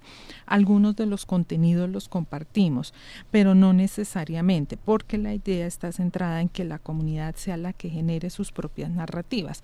Eh, dejaríamos un poco de cumplir la función en la medida en que nosotros hacemos comunicación pública y ellos deben trabajar comunicación para la comunidad, que serían nociones distintas. Esta, esta cuestión de trabajar en bajo diversas limitaciones económicas, por ejemplo, generar corresponsalías, mandar un reportero, por ejemplo, a zonas como no sé, como Puerto Alvira o Meta o Tolimán, todo este, cuesta mucho dinero, cuesta dinero sostenerlos allá. ¿Se ha generado un ámbito de colaboración entre periodistas, entre cronistas de los lugares, entre esta relatoría de las de, cinco, cinco, décadas de conflicto armado? ¿Hay mm. cronistas eh, en los lugares? ¿Se desarrollaron periodistas? Eh, como radio pública, nosotros eh, debemos garantizar, digamos, el sostenimiento de una línea editorial. Y al tener esa línea editorial, nos corresponde tener el equipo humano sensibilizado y capacitado para responder a los lineamientos de esa línea editorial. Nosotros entonces enviamos nuestros periodistas hacia esas zonas. Y a veces es el imaginario, ¿no? Entonces, no es tan costoso. finalmente no es tan costoso. Colombia, no sé si pase aquí en México, la región es muy económica, las urbes son costosas, pero la región no es tan costosa. Entonces no, no sale tan costoso. Em, a veces tiene uno también muchos prejuicios por los riesgos. Oh, vamos a mandar al periodista para allá, Dios mío, tendrá seguro de vida. No, tampoco. Es, eh, es un proceso de confianza en la medida en que yo debo confiar en que puedo llegar allá y hacer mi trabajo. Y es una apuesta que se debe hacer, es un trabajo que se debe hacer porque para eso somos el medio de comunicación de los colombianos, para que la gente pueda participar y hay que llegar donde esté la gente. Tal vez estoy pensando en el caso de México y pienso que los narcotraficantes matan a los periodistas. No, es así en el, el, conflicto de las FARC, no fue así. en Colombia murieron muchos periodistas en el marco del conflicto. Eh, ahorita digamos que hay un contexto diferente Mm, hay muchas cosas que son también parte de imaginarios. Uno se imagina que matan a muchos periodistas. Sí, han muerto periodistas y cada vida que se pierde es absolutamente lamentable. Ah, pero hay un respeto, digamos, también por el trabajo, por la independencia y hay un gran respeto por el trabajo que hace la radio pública. Eh, Hilda Saray, ¿cómo, ¿cómo resolvemos cómo han, hemos trabajado, cómo han trabajado ustedes. Nosotros tenemos ciertos convenios con eh, y hemos ido construyendo eh, comunicaciones y, vínculos no solo con la gente de las universidades y las radios públicas del, del, resto de la República, sino con América Latina. ¿Cómo se ve esto desde Radio Educación? ¿Qué tanto podemos permear aunque no tengamos recursos o tengamos recursos de otro tipo? Claro, yo estaría en ese sentido porque... Eh, hagamos una inversión con los recursos que tenemos, que son muchos además tenemos un elemento básico que es el que ha señalado la doctora Brausin, que es la confianza y la credibilidad de las audiencias. Tanto Radio UNAM como Radio Educación han pasado por momentos difíciles, pero han ido construyendo una confianza y una relación con sus audiencias muy estrecha. Entonces, este es un enorme capital que es como la punta de lanza de las actividades que podamos desarrollar. Creo que mm, es la posibilidad de hacer coproducciones, es la posibilidad de establecer una nueva etapa en donde los recursos puedan compartirse, ¿no? los recursos humanos, los recursos eh, musicales, los recursos de producción, los recursos técnicos. Y algo que creo que nos hace un falta es salir, salir de nuestras cabinas, salir de nuestros estudios y ponernos en las plazas, en las ferias, en las escuelas, en las universidades, en los pueblos. Lo hacemos, pero creo que hace eh, falta que lo que lo volvamos una práctica más, más cotidiana, ¿no? Eh, Ustedes han estado en la Feria del Libro del Palacio de Minería con un éxito rotundo y entonces ahí es donde se comprueba cómo las audiencias están al pendiente. Llega la gente al sitio desde donde están transmitiendo y creo que ese es una un gran capital, ¿no? Ahora, por otra parte, a nivel de, de país inclusive, hay quien, analistas que han hablado de México como el espejo colombiano. ¿No? Entonces... Han hablado de la colombianización de México. que no es, no es un honor ni tampoco es, quiere ser violento con Colombia, pero sin embargo las circunstancias de algún modo pueden leerse de manera paralela. Entonces esta experiencia colombiana actual, en donde la radio tiene el compromiso, la obligación y tiene en sus manos el resarcir tantas eh, tantos eh, cuestiones de, de, de agravios, eh, nos puede servir también de referencia, ¿no? ¿Qué tal que nos ahorramos el camino de ida y vuelta y compartimos con Colombia desde ahorita, desde este momento, atajamos desde la palabra, desde lo simbólico, desde los medios, esta violencia que no solamente puede ser física en nuestro país o proveniente de grupos del crimen organizado, sino una violencia que de pronto se instala en nuestra vida cotidiana, ¿no? Se instala en nuestras palabras, se instala en nuestras redes sociales y qué tal que aprendemos de la experiencia colombiana para no tener que recorrer el camino completo, sino poder eh, aprender en estos términos. En este sentido de transmisión de saberes, eh, ¿qué pasa? Habla, hablaste en algún momento, Dora Brausin, de, de la desconfianza, ¿no? de qué difícil es em, para un periodista, para un comunicador, trabajar desde la desconfianza y entonces tratar de defender eh, aquello que el público considera, buena parte del público considera indefendible, ciertas instituciones, ciertos discursos, eh, ciertas construcciones que se han ido dando. Y para nosotros es particularmente complicado en, con un Estado... Eh, muy cuestionado por muchísimos lados, por una serie de instituciones gubernamentales cuestionadas, eh, con problemas de corrupción, con problemas de enormes de credibilidad. ¿Cómo se construye la confianza desde la radio? Bueno, la confianza desde la Ojalá lo supiéramos todos, no sé si es fácil. Pues. Esa, es una pregunta mágica, una pregunta con mucho poder. Ah, porque mm, son como si la sumatoria de muchas pequeñas cosas construir confianza, por ejemplo, un hecho puntual, cuando comunicamos para el campo, en el caso colombiano. Me decía un campesino, es que si usted me habla con el doctor, pues yo entiendo que el doctor allá recibió una formación, allá en una universidad, pero que él nunca se ha untado de campo. Yo ahí ya tengo una, una barrera. Entonces es pensar cómo se comunica el otro, pensar cómo escucha el otro para desde ahí poder trabajar el contenido. Con nuestras comunidades indígenas, por ejemplo, ha sido una experiencia que nos ha puesto en un reto importante de pensar la comunicación porque sus tiempos de escucha son muy diferentes a los mm. tiempos de escucha que manejamos en los centros urbanos. Y construir confianza implica tener respeto por ese tiempo y esa ritualidad de la escucha dañar la confianza es que yo aseguro que como yo comunico es y es efectivo y no te tendré en cuenta y te tienes que adaptar. Ahí estoy dañando un proceso de confianza.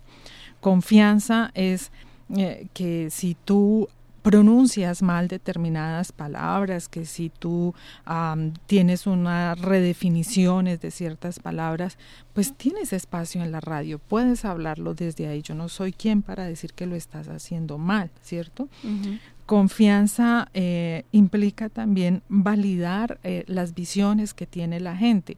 A veces desde los medios de comunicación damos por ciertos muchos valores por ejemplo, el tema, eh, Colombia es un país donde, por ejemplo, se hacen muchas fiestas, muchas celebraciones y acostumbramos a veces que lo que hemos ganado lo invertimos en un fin de semana, en una... En un 15 años. En, unas cervezas, en unas celebraciones, desde el medio de comunicación, pero el colmo, esta sociedad que se gasta el dinero, no sé qué, ah, es raro porque pues el resto de la sociedad se lo gasta en el psicólogo, da igual, la cerveza, el psicólogo, pues es construir un proceso proceso de confianza en las sociedades que tienen diferentes formas de hacer catarsis y son válidas.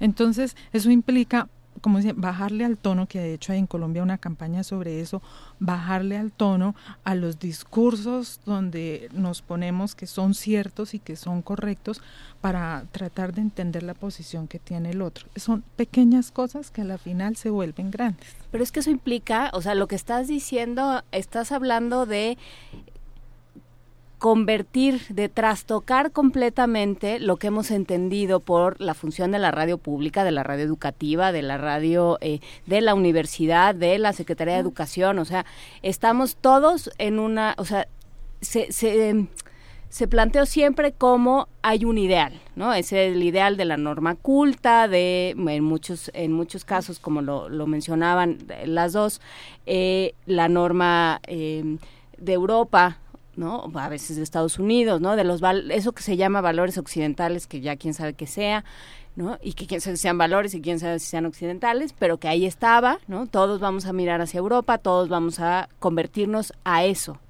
Y de pronto decir, no, tienen que entrar todos los las formas de habla, tienen que entrar todas las lenguas indígenas en el caso de México y también de, Colombia, tienen que entrar todos los saberes, ¿no? así eh, el campesino y el licenciado o el doctor en el caso de Colombia. O sea, todo tiene que entrar y eso no solo implica un esfuerzo enorme por parte, no sé cómo lo hayan vivido ustedes, pero yo creo que implica un esfuerzo enorme por parte de la radiodifusora y un esfuerzo enorme por parte de los escuchas que tienen que cambiar su idea y que tienen que entender que de eso se trata el proceso democrático, que todos quepamos, ¿no? No hasta que no seas como yo, no cabes.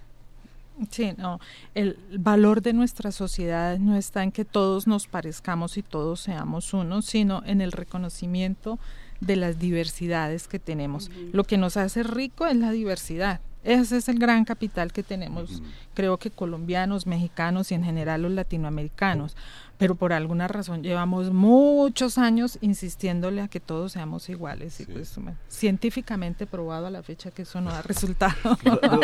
Radio UNAM cumplió 80 años y hemos hecho una recolección de los mejores momentos. ¿Cuáles son los momentos que esta radio que está casi a punto de cumplir 80 años tiene en la memoria? ¿Qué, qué, qué le pertenece a Latinoamérica ya y qué le pertenece exclusivamente a Colombia en este conjunto de momentos de la radio? La radio tiene momentos bellos. Mm, bueno, primero que todo, en nuestro caso, la radio pública entra en un contexto que tiene que ver con el educar a un país que tiene una cultura en ese, en para esa época de mucho analfabetismo.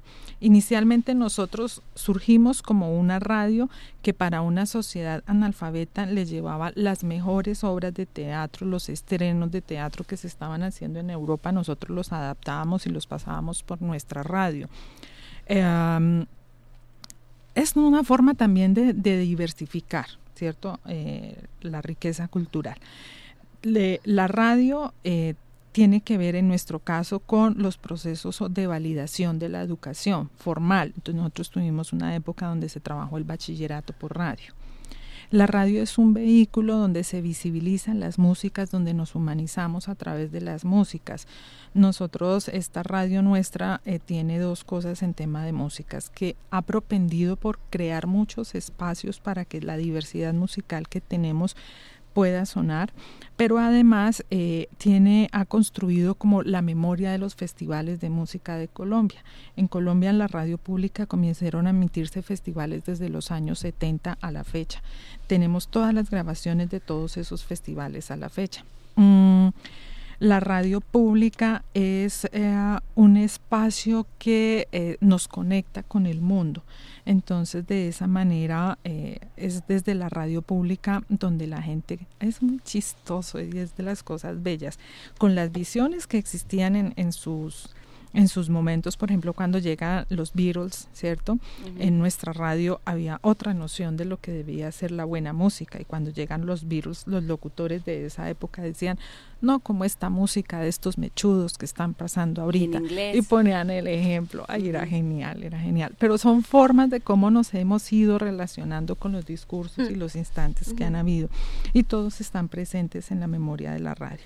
La radio sí ha tenido un papel importante entonces en la formalización de la educación, en el acceso a otros valores, en la legitimación de mm, valores ciudadanos y políticos también.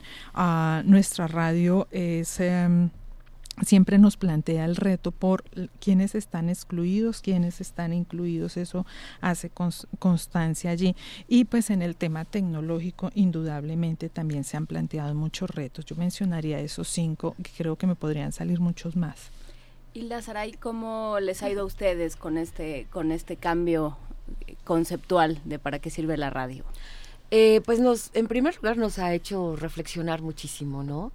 Eh, este, este profundo humanismo que yo leo en lo que yo entiendo en las palabras de la doctora Browsing de cómo están emprendiendo el trabajo en la Radio Nacional de Colombia, nos pone a, pensar muchísimo desde la gestión pública de una radio y desde la creación eh, radiofónica. Durante mucho tiempo en Radio Educación, que bueno, tiene profesionales de alta calidad, eh, la creación radiofónica partía de lo que suponíamos que es lo que necesitaban las audiencias qué era el programa necesario, qué es lo que falta, qué es lo que hay que hacer, pero todo desde la visión, desde quienes estábamos en, la producción radiofónica. Eh, y ahora resulta, y, tuvimos buena perspectiva y buena mirada, pues hubo y, hay programas eh, que se recuerdan, que fueron muy atinados, eh, muy necesarios, etcétera, etcétera. Pero al día de hoy ya no puedes crear un programa, una serie a ciegas, solamente con tu propia experiencia profesional. Necesitas convidar al otro, a la otra, bueno, al otro en términos genéricos, eh, y saber qué es lo que está pasando. En realidad, qué es lo que están necesitando, ¿no? El día de hoy, los niños, las niñas, los adolescentes, ¿cómo los estamos leyendo?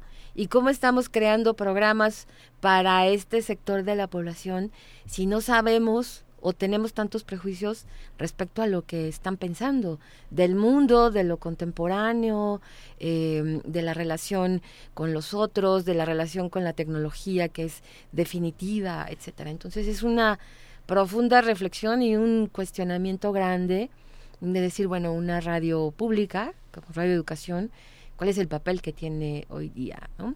¿Y cómo, y, cómo reacciona? Porque bueno, yo creo que es un trabajo de eh, de irnos aprendiendo, de irnos conociendo mutuamente, ¿no? Eh, me parece muy muy interesante esta frase de que la, radio no debe emitir, sino debe comunicar. Y en esa comunicación entra también la escucha. Cuando tú eh, propones, tienes que jugar con el riesgo constantemente a la hora de proponer eh, nuevas, eh, nuevas voces, nuevos temas, nuevas aproximaciones dentro de una radio, porque hay esta idea muy acendrada de lo cuando yo yo enciendo radio educación o yo enciendo eh, Opus 94 o Radio UNAM para escuchar cierto tipo de música este que no yo tenía un dentista que siempre ponía este Opus 94 porque era la música clásica. y, entonces, y es música de concierto, ¿no? Lo que se llama música clásica, pero es música académica de concierto y todas estas cosas. Pero eso se pide de la radio pública, ¿no? Y, y, y eh, con estos, con estas expectativas también tenemos que jugar, también tenemos que aprender a escucharnos, también tenemos que pedir, que, que comprar confianza, conseguir confianza de nuestros mm. de nuestros escuchas. Sí, claro. Y además también tendría que ver con el reto democrático, que, que las audiencias puedan eh, formarse, puedan ser críticas y que vayamos eh, haciendo más pequeña esta enorme distancia que hay en México en general entre los medios y las audiencias, ¿no? O sea, que las audiencias también tengan acceso a este nivel de no dependencia de los medios, ¿no? No, no dejarse avasallar por los medios. El que cuando estamos hablando como profesionales a través de, de la radio, no significa que tener el micrófono es eh, equivalente a tener la razón. Yo creo que eso ya lo tienen bastante claro, fíjate. ¿No? yo creo que sí. Eh, y, pero yo creo que hay que ir eh, ejecutando más estas acciones, que las audiencias eh, definitivamente dejen de lado el que los medios son superiores, ¿no? Sí, por supuesto, ¿no? Lo oí en la radio, no, pero espérese. Sí, bueno, ¿y qué le dijo, no? Nada más quise hacer algo rapidísimo porque también Radio UNAM ha hecho un trabajo muy importante. Cuando Miguel Ángel mencionaba cuáles son los momentos de la radio, eh, Colombia, la Radio Nacional de Colombia, tiene una de las fonotecas más mm. importantes de América Latina. Y no solamente por el volumen de materiales que puedan tener, sino por el estado de conservación, por el trabajo que hacen con sus acervos con la difusión, con todo lo que significa tener un archivo sonoro vivo y eso también es, es un ejemplo muy importante. Eh, Radio UNAM tiene su maravillosa fonoteca en el centro histórico. Radio Educación también ha trabajado por la conservación de sus materiales. Y entonces en esta posibilidad también de que no es solamente el presente, estamos hechos de memoria, ¿no? Y este ir y venir de la memoria y el presente, lo que somos, lo que fuimos y lo que ha aportado la radio es, es tema también muy importante y en eso Colombia también ha ha aportado muchísimo. Sí, nos recuerda eh, Carmen Limón a propósito de estos momentos. Querida Carmen. querida Carmen Limón, la niña Carmen Limón que nos está escuchando desde, desde casita. Querida Carmen, Radio UNAM dice, también estuvo desde el principio en el conflicto zapatista. La primera entrevista al subcomandante Marcos la hizo eh, Fernando Chamizo, eh, exfuncionario y exdirector de Radio UNAM.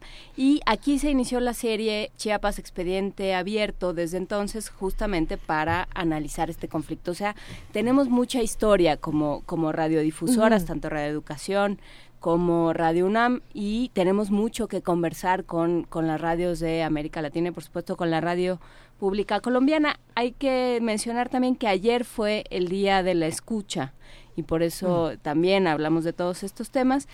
Y bueno, pues eh, tenemos un audio preparado. Muchísimas gracias, doctora Dora Brausin, subgerente de radio, de Radio y Televisión de Colombia.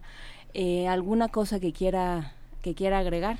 con la que quiera cerrar, alguna reflexión. Dar las gracias a ustedes, a la audiencia por escucharnos y bueno, invitarlos a compartir y a vivir desde la radio. Esto es mágico. ¿Lo podemos escuchar en, en línea, la radio colombiana? Sí, la radio colombiana la pueden escuchar. La radio pública tiene en total 12 emisoras. Eh, de estas 12 emisoras, dos son de carácter nacional, que están soportadas por portal web. En el portal web encuentran la señal de streaming de lo que se emite al aire, tanto de Radio Nacional de Colombia como de Radiónica.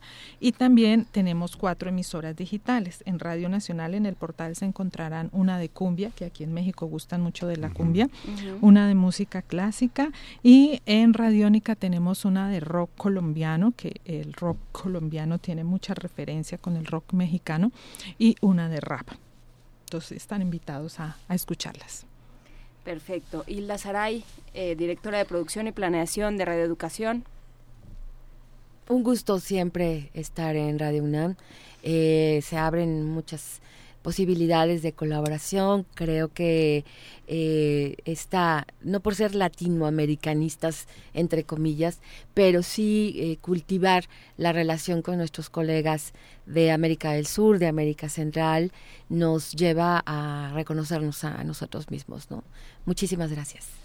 Muchísimas gracias a ustedes dos. Ayer eh, precisamente fue el Día Mundial de la Escucha eh, fue, es una fecha seleccionada por el nacimiento de Murray Schaffer, pionero del paisaje sonoro. Y vamos a escuchar un refugio sonoro en tres movimientos de Radio Chocca. vamos a escuchar este refugio sonoro en tres movimientos. Muchas gracias.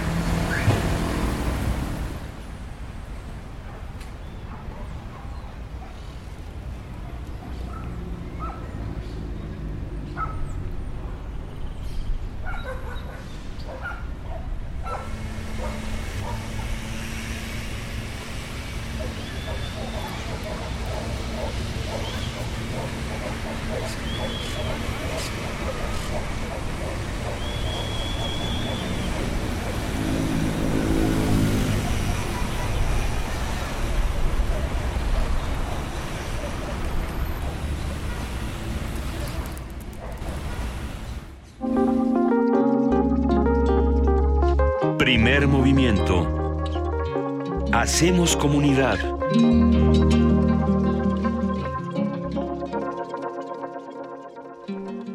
Joyas de nuestra fonoteca.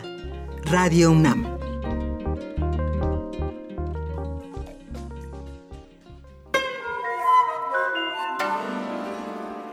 Entre los colaboradores que tuvo Radio UNAM en los 60s y a principios de los 70s se encuentra la figura controversial de Pita Amor. Ella escribe, Yo de niña fui graciosa, de adolescente llorona, en mi juventud cabrona y en mi verano impetuosa. Pita fue una mujer que vivió intensamente, aceptó por igual placeres y amarguras.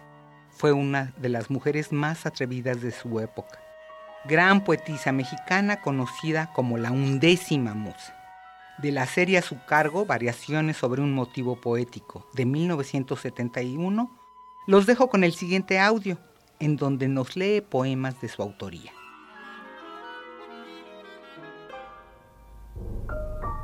Variaciones sobre un motivo poético.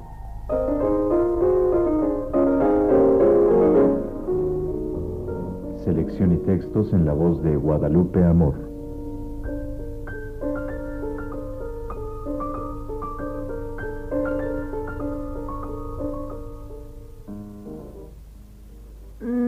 Este programa a la señora doña Dolores Puche uno de esos raros espíritus privilegiados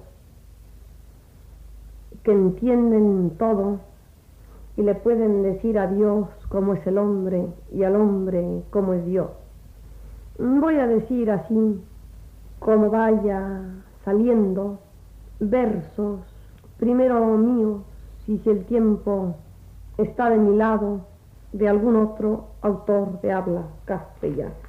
Algunas de las últimas décimas que he escrito. Cada día escribo, a veces dos, a veces cuatro, a veces seis, a veces ocho, a veces diez décimas. Para mí, el escribir en verso ofrece muchísimo menos problema que el respirar. Me escribe Lope de Vega que del anáhuac me aleje, que sola mi sombra deje. Sí, mi sombra que navega por la desértica vega. Dice que huya de mi amor, que transforme mi rencor en un lazo de azucena, que vuelva mis penas buenas, que haga goces del dolor. Joyas de nuestra fonoteca. Radio UNAM.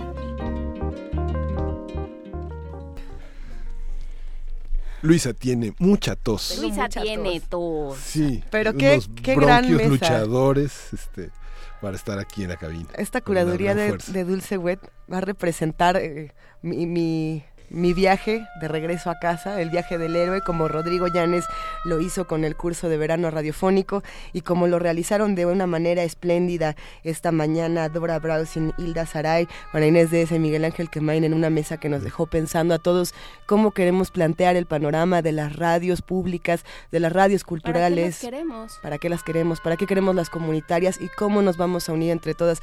Qué maravilla, qué, qué maravilla, qué, qué gran cierre de programa y con esta tos. Nos despedimos. Vamos a despedirnos con Mario Lavista, con Marcias, para oboe y copas de cristal, de Oboemia, un álbum de 2011, con la interpretación de Carmen Thierry en el oboe. Muchas gracias. Gracias a todos. Gracias, Luisa. Muchas gracias, Luisa. Gracias, Miguel Ángel. Vámonos corriendo. Nos escuchamos. Esto fue Primer Movimiento. El mundo desde la universidad.